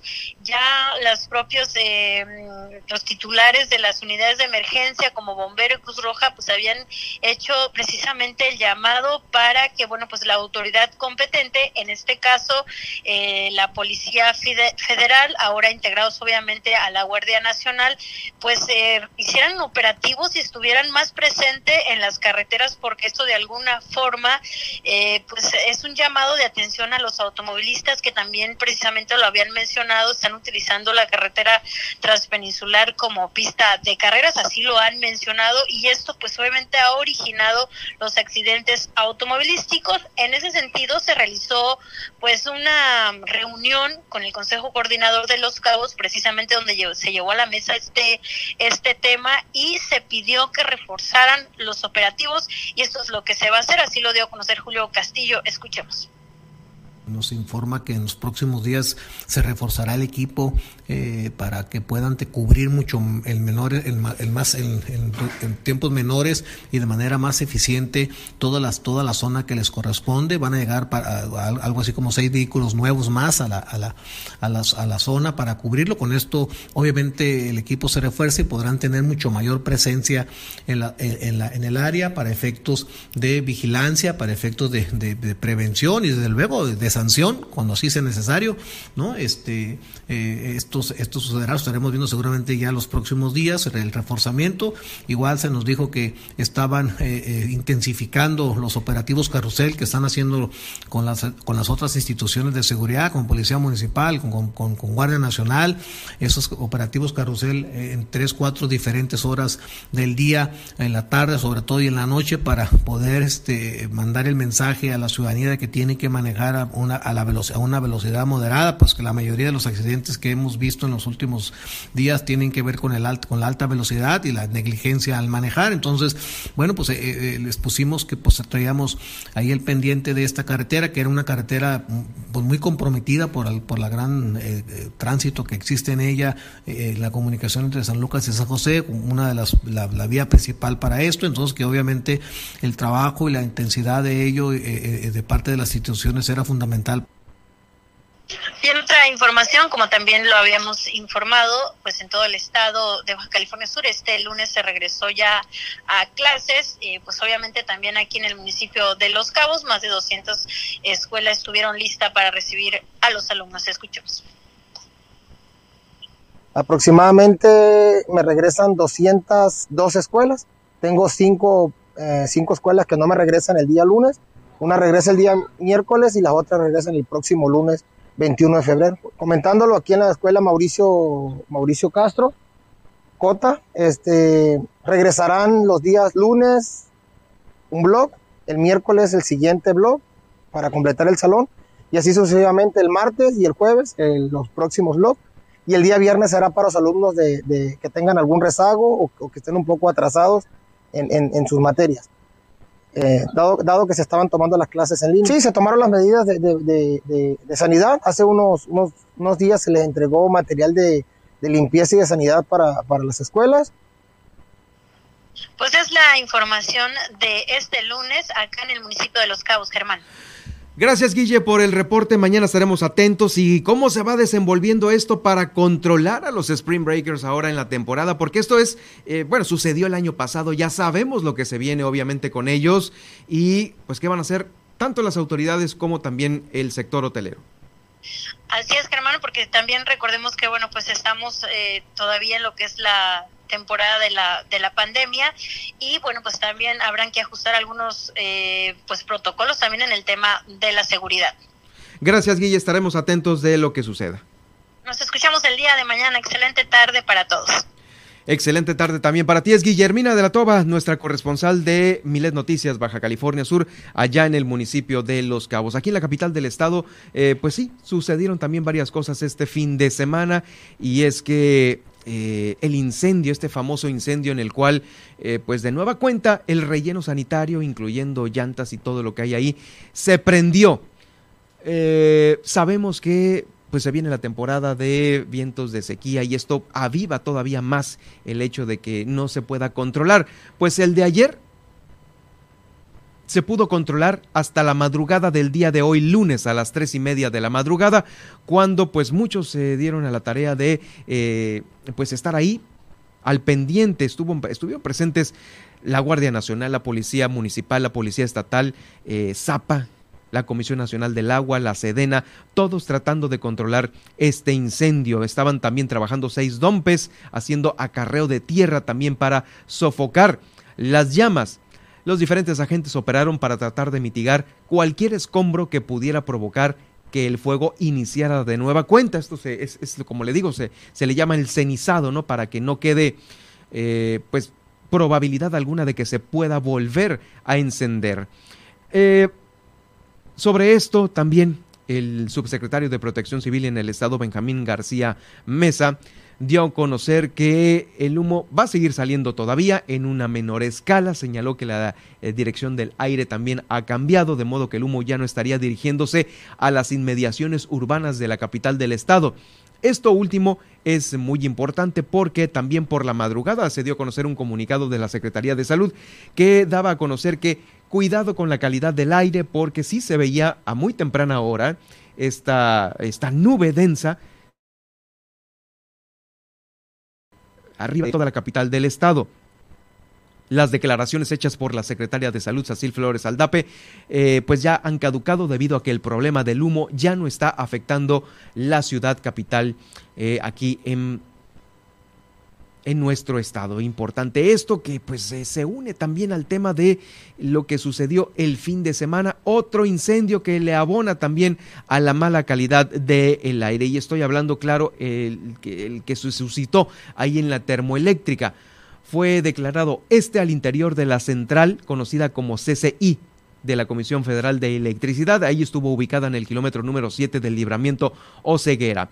Mire, de acuerdo a informes extraoficiales, ahí ya ve que todo es extraoficial en la Comisión Federal, se trató de un mal funcionamiento del motor 5 conectado a la terminal de almacenamiento de combustóleo, lo que derivó de un flamazo y posterior incendio eh, que provocara esta columna que pudo ser observada a varios kilómetros de distancia desde las 3 de la tarde de este pasado domingo. También las fuentes señalaron que no hubo personas lesionadas en este incidente y que fue controlado por personal de la misma planta de energía eléctrica, también conocida como la planta central de ciclo combinado. Ya había ocurrido uno el 16 de febrero del año pasado, allí un incendio en una de las calderas de la termoeléctrica, se repite la historia, el 18 de diciembre del 2020 también con otro más, en fin, que ya nos está dando cuentas de que pues no, no puede más, hay que eh, pues eh, llevarla la Comisión Federal de Electricidad a modernizar todas sus instalaciones, porque esto, de, créame que preocupa a muchos aquí en la capital del estado, tanto para que no vaya eh, a faltar energía, como también se generen eh, menos, menos cantidades de contaminantes a la atmósfera que respiramos aquí en la ciudad de La Paz. Bueno, eh, también le doy a conocer que en La Paz se está dando a conocer que las personas que sean sorprendidas maltratando a animalitos van a cumplir una sanción. La Coordinación Municipal de Prevención del Delito y Justicia Cívica dio a conocer que a partir de este mismo mes de febrero, los infractores de maltrato animal podrán realizar trabajo comunitario en el Centro Municipal de Atención Canina, además de recibir pláticas de sensibilización respecto al tema por supuesto, su correspondiente multa o arresto. Lo anterior quedó establecido a través de los juzgados cívicos, determinando que toda aquella persona que cometa maltrato animal será sancionada o sancionada, y tiene la opción de cumplir también con trabajo comunitario ahí en el CEMAC. Es importante señalar que la persona infractora puede recibir una multa o ser arrestada, arrestada, por lo que a través del juzgado cívico se va a tener la posibilidad de realizar también trabajo comunitario. Una vez establecida y acordada la sanción del juez, el, infractor podrá cumplir con su labor comunitaria acudiendo a este centro de atención canina donde podrá apoyar las acciones que llevan a cabo para cuidar a, los, a, los, a las mascotitas ahí resguardadas. Esto va a ser de lunes a sábado. ¿eh? Se trata de una sanción mixta ya que por un lado se deberá cumplir con el trabajo comunitario y por otro lado recibir pláticas de sensibilización. Esto es lo que también está anunciando el CEMAC. Aguas con que lo sorprendan a usted maltratando a una mascota, a un animal, porque ya ahí están los juzgados cívicos que se lo pueden llevar de las orejitas a cumplir con esta sanción y aparte pagar una multa. También el fin de semana eh, hubo una Hubo temblores que están vigentes allá en Mulegé porque fíjese que se detectaron temblores, uno cerca de Guerrero Negro y otro cerca de Santa Rosalía.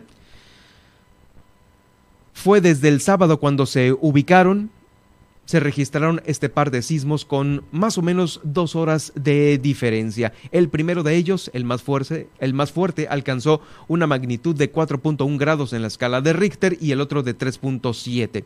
El Servicio Sismológico Nacional dijo que el primero de ellos se llevó, eh, bueno, ocurrió a 3.7 kilómetros al noroeste de Santa Rosalía, con una profundidad de 9 kilómetros hacia el interior del Golfo de California. Y el segundo fue del lado del Pacífico, a 16 kilómetros al oeste de Guerrero Negro.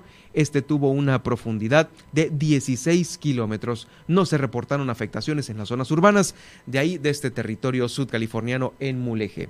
Vamos a una muy breve pausa y regreso porque regresando después de la pausa le voy a tener a usted, eh, pues ahora sí que nuestra plática semanal con Alma Lorena Ruelas, quien nos tiene, por supuesto, un tema interesantísimo para eh, que usted poco a poco vaya adquiriendo estos mejores hábitos en relación a la nutrición. Y por supuesto, las portadas nacionales e internacionales que el día de hoy están circulando en los diarios más importantes con Nadia Ojeda. Está usted escuchando Milet Noticias Baja California Sur, transmitiendo en vivo desde la capital del estado para también el municipio de Los Cabos en el 91.5 de FM y aquí en el 95.1 de FM. Super Estéreo Milet. Continúe con nosotros.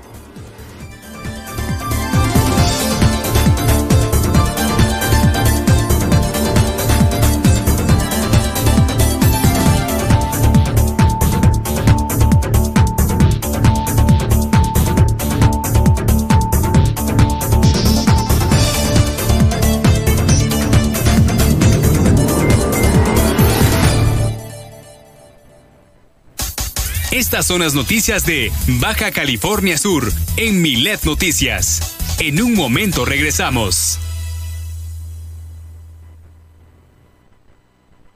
Es la hora de la verdad, la prueba reina del sabor y la salud. ¡Y arrancan! Ni las trampas del chescolín detienen al elotito. La fresa toma la delantera con su potencia natural. La media naranja reparte cariñitos.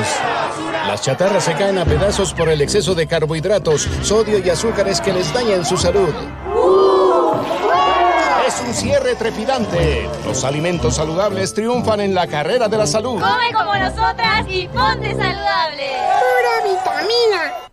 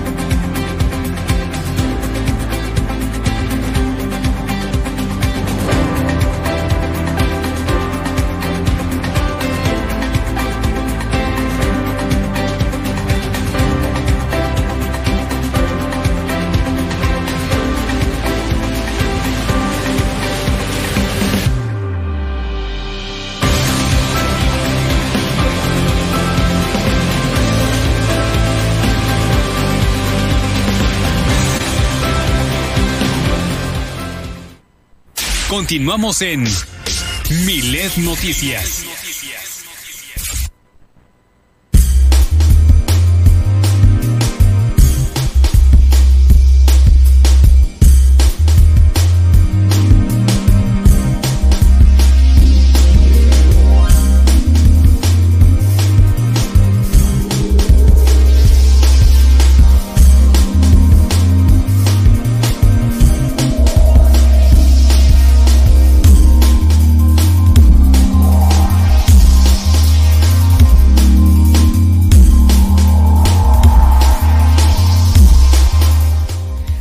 Ya estamos de vuelta con más información porque también los diarios nacionales están dando de qué hablar y vaya que dieron de qué hablar este fin de semana pues ha de haber sido todo un carrusel de notas, Nadia. Adelante con la información. Así es, y justamente estábamos platicando del tema de Ricardo Anaya, y es que todo el día se ha estado actualizando la nota, pero la noticia central es que lo ponen. Es que sí fue canallín el día de hoy. Sí fue canallín porque se escondió fuera de México y la FGR podría pedir su captura. Esto porque el ex candidato presidencial panista no se presentó este lunes a la audiencia que tenía programada en el Centro de Justicia Penal Federal del Reclusorio Norte. Esto pues por no encontrarse justamente en el país, con lo que deja abierta la posibilidad de que la Fiscalía General de la Justicia de la República, perdón, solicite una orden de captura. Y es que desde el 6 de, de octubre del año pasado, Anaya no ha ingresado por ninguna frontera No, al territorio pues sí. nacional. Y pues, solo para hacer un refresh, para que nos acordemos, a, a él se le señala por los delitos de lavado de dinero, asociación delictuosa y cohecho en el caso de sobornos de Ove- Odebrecht. Y pues este... Oye, oye, es que, es que si, si Anaya está viendo cómo le está yendo a Loret, es, es- es ya así como que no, ¿para qué? Patitas, ¿para qué te Sí, quiero? patitas, ¿para qué te quiero? ¿Para qué regreso? Y justamente tuiteó eh, hace unas horas, dice, tenemos un gobierno que ataca a opositores y defiende delincuentes. Hoy se llevó a cabo la audiencia, pero se suspendió. No me voy a dejar, pero tampoco voy a seguir hablando de las mentiras de Lozoya, quien ya está en la cárcel y podría quedarse ahí 54 años por ratero y mentiroso. Lozoya ya no tiene nada que perder, o sea... Pues no, pues ni caso tiene de mencionarlo, ¿no? Y pues sí, bueno, si no se queda, si no se queda con los brazos cruzados y no hace estas declaraciones, pues, o sea, pero bueno, ahí está Naya, que la verdad es que sí, nunca se queda callado. Eh, y pues este se seguirán fijando las audiencias y a ver en qué termina este caso, porque pues sí, había andado muy, muy tranquilo y tropical el señor, este, dando gira por toda la República, ¿no? Ah, sí, sí, ¿Te acuerdas sí, con su campaña? Pero bueno, ahí está. Y por nos damos la vuelta en el, en el Universal. Y es que España no quiere, perdón, España quiere acelerar, no pausar las relaciones con México, así lo dice el canciller español, tras los dichos de AMLO. Y pues José Manuel Álvarez indicó que España y México han sido eh, en el pasado y son en el presente dos pueblos hermanos, así que rechazó tajantemente las palabras injustificadas del presidente. Esto recordando que el pasado jueves eh, Andrés Manuel López Obrador planteó hacer una pausa en las relaciones con el gobierno de España y bueno, pues el- la persona eh, José Manuel Álvarez remarcó lo importante que es la relación entre estos dos, entre estas dos naciones y es que pues también hay que recalcar la residencia de 175 mil españoles en México y 30 mil mexicanos en España. Sí, o sea, claro, hombre, ¿cómo? No hay forma de, de romper con esa relación. Y por ahí salió una nota bastante interesante sobre la importación del aguacate en Estados Unidos, o sea, la importación de so- con México. Y es que fíjate que una de las empresas recibió amenazas desde Michoacán.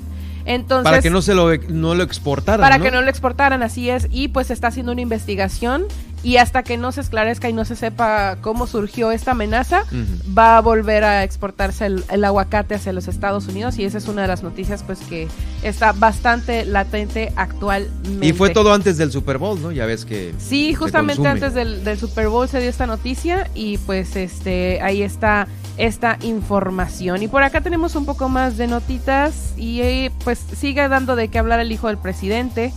Eh, por acá pues este...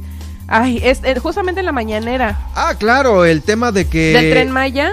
Eh, eh, no, pues que están aclarando, el propio presidente en la mañanera dio a conocer que eh, se refirió a los comunicados eh, que han eh, surgido de parte de su hijo y de su nuera, en los que pues aclaran su- la, la supuesta relación que tienen eh, con, con estas empresas, que, son, que ahora es un asesor, ¿no? Este cuate de... que no le cobra nada.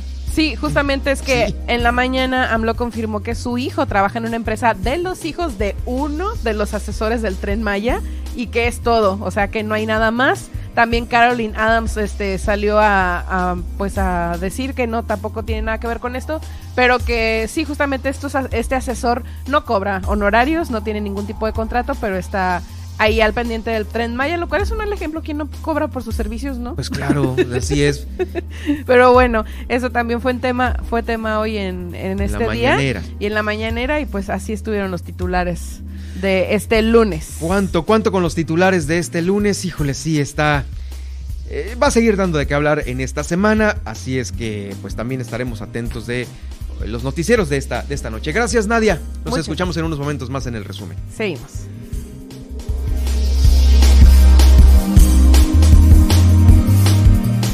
Escríbenos a través de WhatsApp al 612-205-7777 y guárdanos en tu lista de contactos.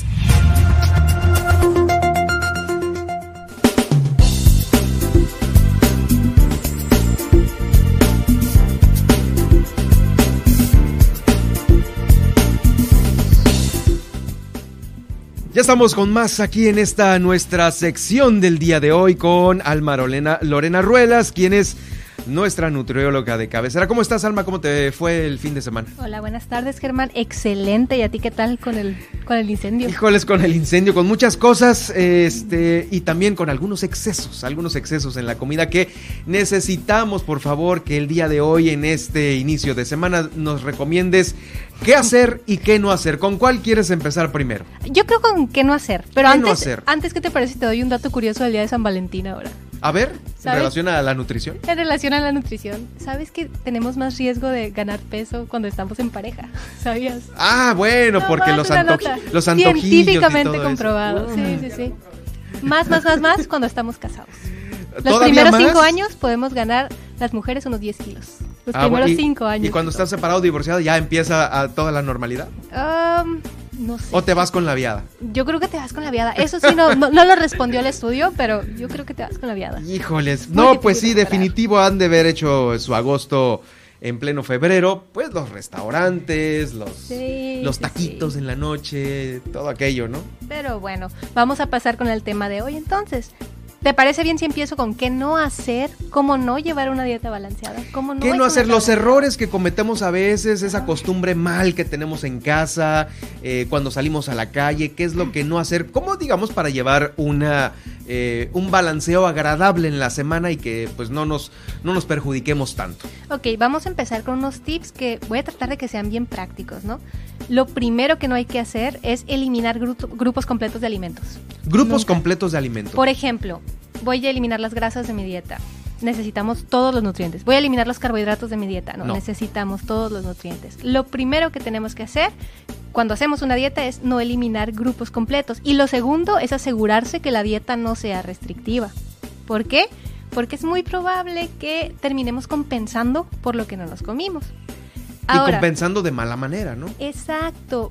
Pueden venir atracones, pueden venir estos momentos en los que comimos muchísimo. Y ahí viene otra cosa que no debemos hacer, ¿sí?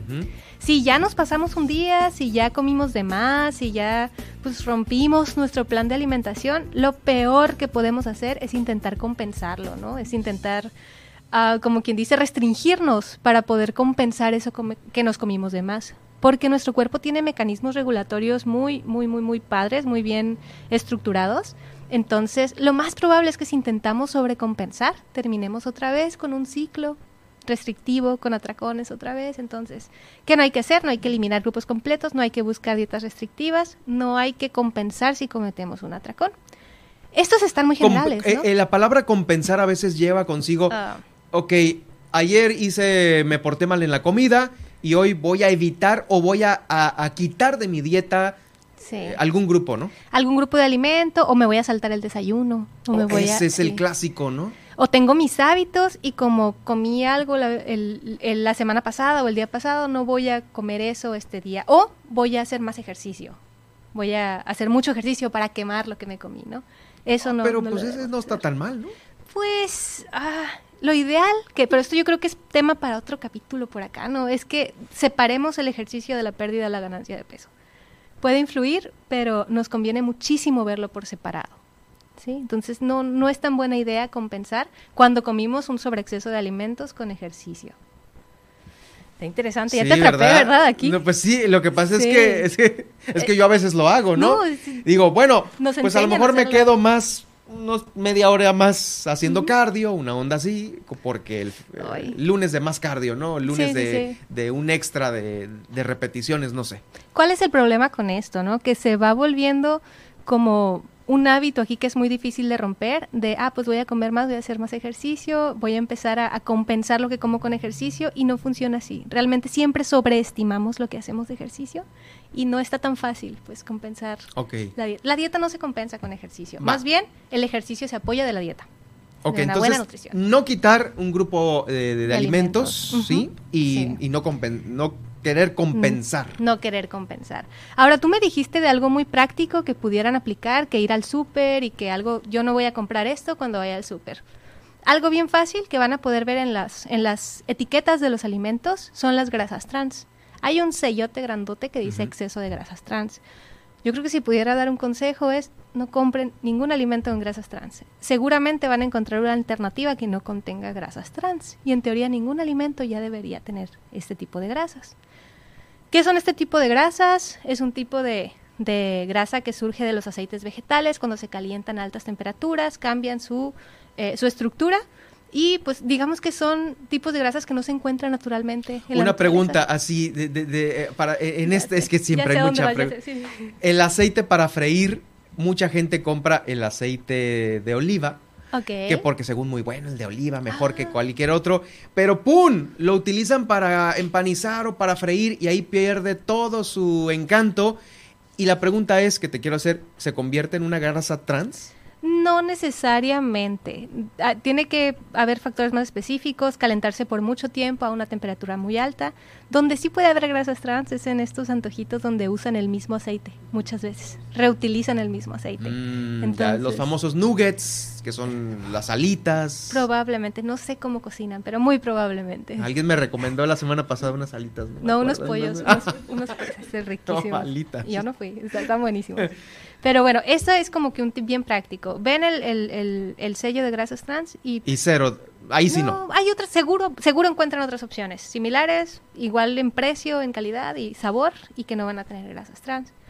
Entonces, ese es uno que hay que evitar. Y el otro seguramente ya lo conoces, son las bebidas azucaradas. ¿sí? La- el refresco negro.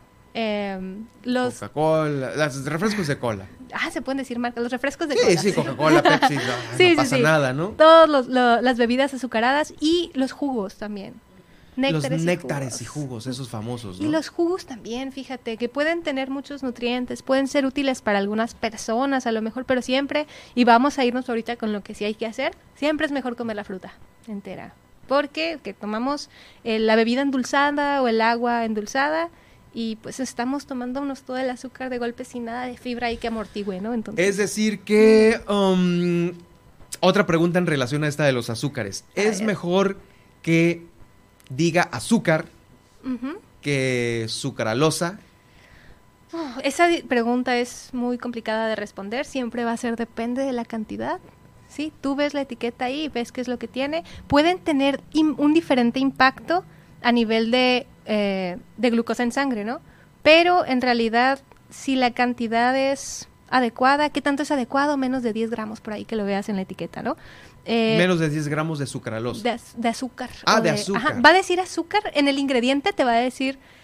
eh, ah, sucralosa, estás hablando de endulzantes, me Sí. confundí. De stevia, esplenda, estos edulcorantes. O endulcorantes. Ah, ok, sí, edulco sí, el artículo que me mandaste el otro día. Ok, esta también es muy difícil esta pregunta, pero bueno. Mira, en términos sencillos no hay ningún riesgo con el consumo de edulcorantes. En teoría podríamos decir que son mejores a estas bebidas azucaradas porque no van a tener este impacto en glucosa, pero pueden tener otros efectos en la salud. Por ejemplo, nosotros tenemos un montón de bichitos ahí en el estómago que están haciéndonos muchos favores Ujú, ¿sí? sí, sí, para mantener nuestra salud. Entonces, estos edulcorantes pueden afectar eh, a estos, a este bichito, a este micro, microbioma que se encuentra en, en nuestro estómago, ¿no? Entonces, mm, hay que regularlo. Eh, es seguro en dosis pequeñas, ¿no?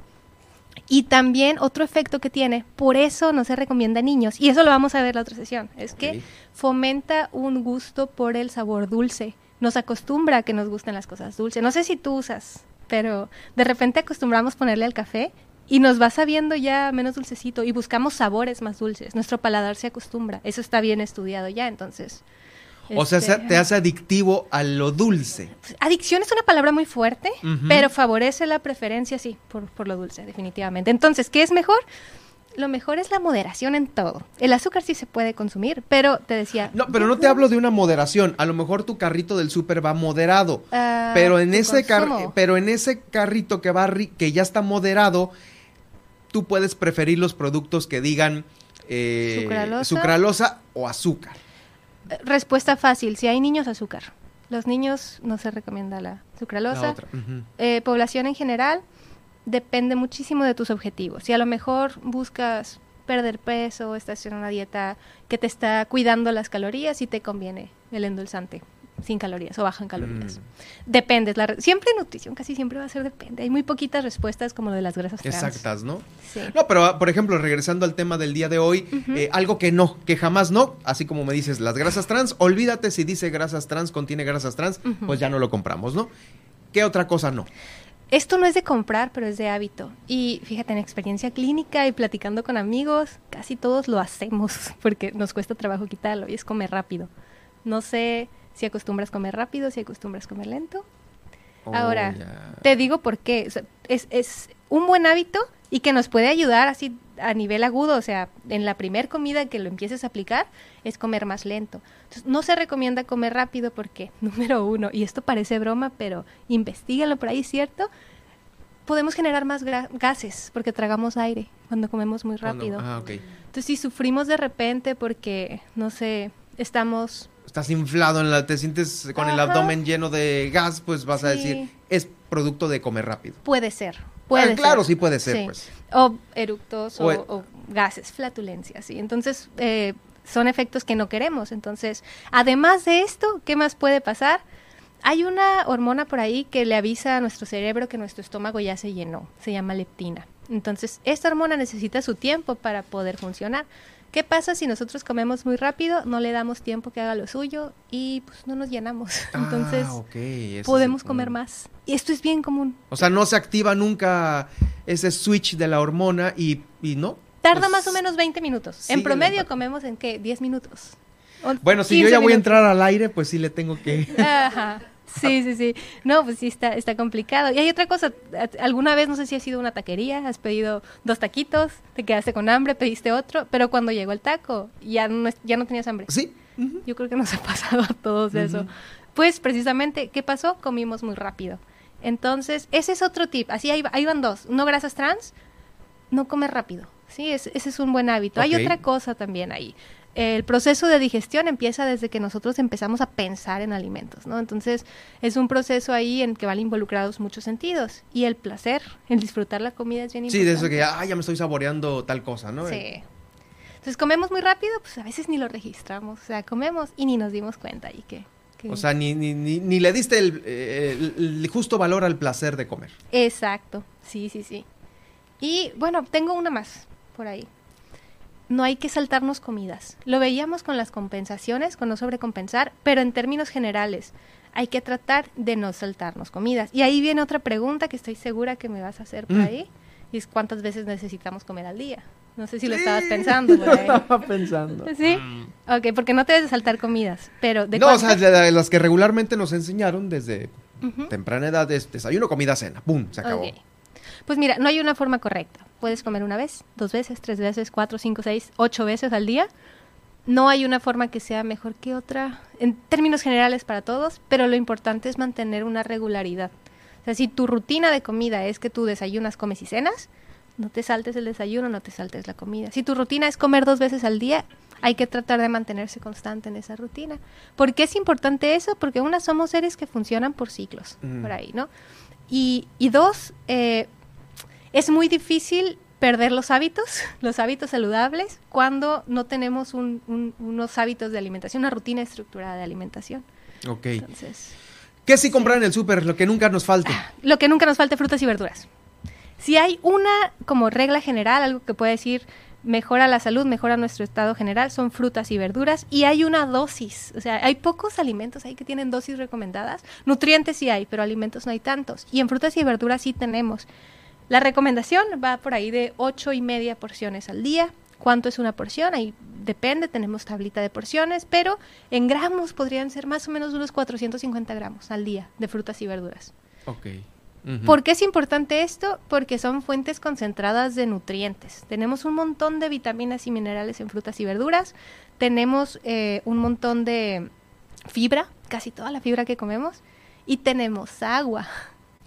Pero ahí también viene una clasificación también. pues, O sea, no, no voy a comprar a lo mejor eh, dátiles, plátanos, eh, la Ay. verdad. O sea, ya- No, me estás entrando, fíjate, con un, un- un- algo muy, muy tricky por ahí, porque muchos le tienen miedo a los dátiles, al plátano, al mango. Ajá, ¿Vas a el mango decir? también sí. No, no, no, son igual de saludables, igual de nutritivas que las otras frutas. Pero ¿qué pasa? Como tienen menor contenido de agua algunos, Sí, las que son las famosas que son, este, ¿cómo le dicen? Secas, frutas secas. sí, frutas secas. Lo único que pasa ahí es que tienen más calorías por menos volumen. Son igual de saludables, pero la porción es más chiquita. No es que sean malas, pero por ejemplo, equivalente, dos naranjas más o menos son equivalentes a medio plátano en porción. Medio plátano es muy saludable, dos naranjas también, pero pues, si yo quiero llenarme y quiero perder peso, me convienen las naranjas. Pero hay casos contrarios también, hay personas que les conviene comer plátano porque a lo mejor batallan para comer, o niños que les damos pasas, les damos arándanos para que coman Sí, sus sí, frutas sí. y verduras. Entonces, todo va a depender, pero son igual de saludables. Fíjate, esto me lo, me lo han comentado mucho, que les dicen que las frutas secas son ah, pura azúcar y que no son, no, tienen un montón de antioxidantes, nutrientes, incluso distintos que la fruta fresca, pero esa es la cuestión, tienen menos volumen, más calorías. Menos volumen y si es menos volumen, híjoles, no me lleno y otra, y Exacto. otra, y otra. Es muy y ahí está el problema. Eh, Sí, eh, sí, el, sí. el- el tratar de llenarte cuando a lo mejor con una mini almendrita, eh, pues tienes tu dosis regular diaria, pero como no te llenas, pues te comes tres, cuatro, cinco y ahí vas, ¿no? Sí, sí, Ciruelas sí. pasas y todo esto. No, eh, para eso nos sirve la educación nutricional, a ir aprendiendo un poquito de porciones, pero eso sí, o sea, el, lo que se tienen que llevar de aquí, frutas y verduras no deben de faltar. Y si por algún motivo no se pueden incluir, como en personas que tienen algún problema renal, que se tienen que controlar potasios o algún nutriente, hay que tomar su ¿El vaso de agua por la mañana es de cajón, caliente, con limón? No. ¿O al, al acostarse? O ya ves que Mira- muchas cosas se dicen de ese famoso de- vaso de- con agua. No hace nada en especial el, el vaso de agua con limón. Si hay algunas personas que por sus creencias lo consumen y está perfectamente bien, tampoco hace daño. Pero lo que sí es importante es el agua. Y este es un problema que yo creo que la mayoría de las personas tenemos. no tomamos casi agua.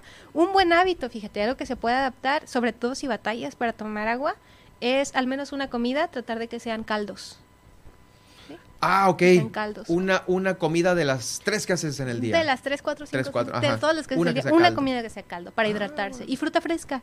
La fruta fresca tiene agua. Y acuérdate que el agua de las frutas, el agua de los alimentos también cuenta. Sí, claro. Oh, Sí, sí, súper sí. bien. Bueno, pues este, híjoles, ahí va a estar el podcast de esta emisión con Alma Lorena Ruelas, quien es nuestra nutrióloga de cabecera. Y estos son consejos importantísimos que usted puede seguir eh, el día a día para que tenga una semana más rendidora. Frutas y verduras. Frutas y Come verduras. frutas y verduras. 10 Muchis- porciones. 10 porciones. Muchísimas gracias, Alma, por acompañarnos este inicio de semana. Ok, muchas gracias a ti por la invitación. Y en la semana que entra entonces quedamos en Etiquetas. etiquetas. Los sellos. Sí, cómo Y- leerlos, interpretarlos, Sí, cuáles sí, sí. cuáles no. Porque una cosa es el sello de enfrente y otra cosa es lo que dice atrás, una cosa es la tabla nutrimental y otra cosa es los ingredientes. Y vamos a hablar de todo eso. Híjoles, Está- nos va a faltar tiempo. No, vas a ver que... Bueno, sí. Eh, bueno, sí, Muchas preguntas. si empiezo con mis preguntas Sí. domingueras, pues ya sabes. No, pero de eso se trata. Gracias, gracias por acompañarnos. Nosotros nos vamos al resumen de este día.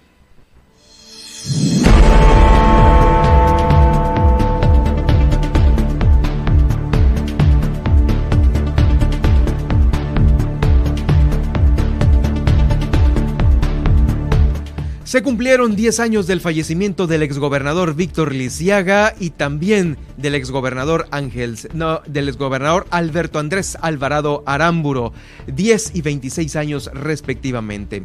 También las adicciones a los videojuegos ya son consideradas como una enfermedad mental. Esto lo está dando a conocer la Organización Mundial de la Salud.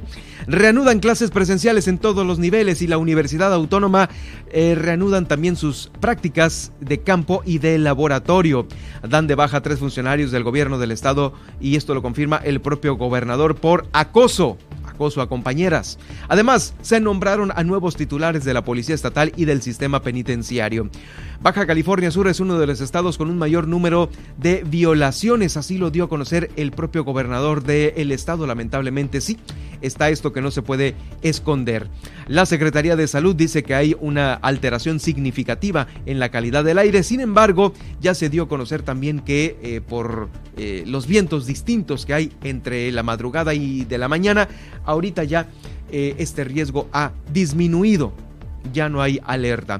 Va a poder usted escuchar también el podcast que nos dejó, nos dio a conocer Janssen Weisenbach, quien es la delegada de programas federales aquí en Baja California Sur, sobre eh, la vacunación y también el cómo usted puede cobrar pues ya su eh, pensión a través de los bancos del bienestar. Le doy a conocer que también en Los Cabos 325 taxistas recibieron sus permisos provisionales para prestar el servicio de pasajeros en Los Cabos. Los Cabos también se prepara para el Spring Break. La refuerza la, Guardia Nacional los operativos en carreteras ante el aumento de accidentes. En La Paz se llevaron lamentablemente este pasado fin de semana a cabo incendios en la termoeléctrica y en el relleno sanitario. Y este fin de semana también el que pasó dejó temblores en Guerrero Negro y Santa Rosalía, afortunadamente sin mayores lesiones. Nadia Ojeda. Así es, nos vamos con el resumen de las nacionales y es que se esconde Ricardo Anaya fuera de México, esto tras la audiencia que tendría esta mañana y pues se presume que no ha regresado, bueno, se dice, perdón, que no ha regresado al país desde el pasado 6 de octubre y pues bueno, esto tras las, el señalamiento de delitos de lavado de dinero, asociación delictuosa y cohecho en el caso de sobornos o de Brecht. También este, por acá, es, España, quiere, España quiere acelerar, no pausar las relaciones con México, así lo dijo el canciller español tras dichos de AMLO, del canciller José Manuel Álvarez. Álvarez. Y por último, eh, Estados Unidos, este, pues pausa por ahí la, la, importación de aguacate con nuestro país, de esto tras amenazas y del por crimen organizado. del crimen organizado. Y eh, pues se viralizó el hashtag Todos Somos Loret, esto tras la plática que se dio en vivo el fin de semana a través de Twitter. Muy bien, muchas gracias Nadia, soy Germán Medrano, sígame en Twitter en arroba Germán Medrano y en Facebook en Germán Medrano Nacionales, nos escuchamos eh, el día de mañana, que tenga usted una excelente semana.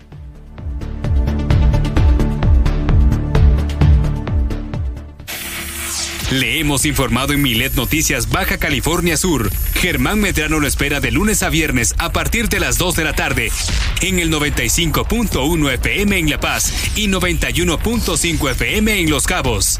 Todas, las noticias, todo el tiempo, con la potencia radial y el respaldo informativo de Grupo Milet México. Estás escuchando Super Estéreo Milet. X, H, B, C, P.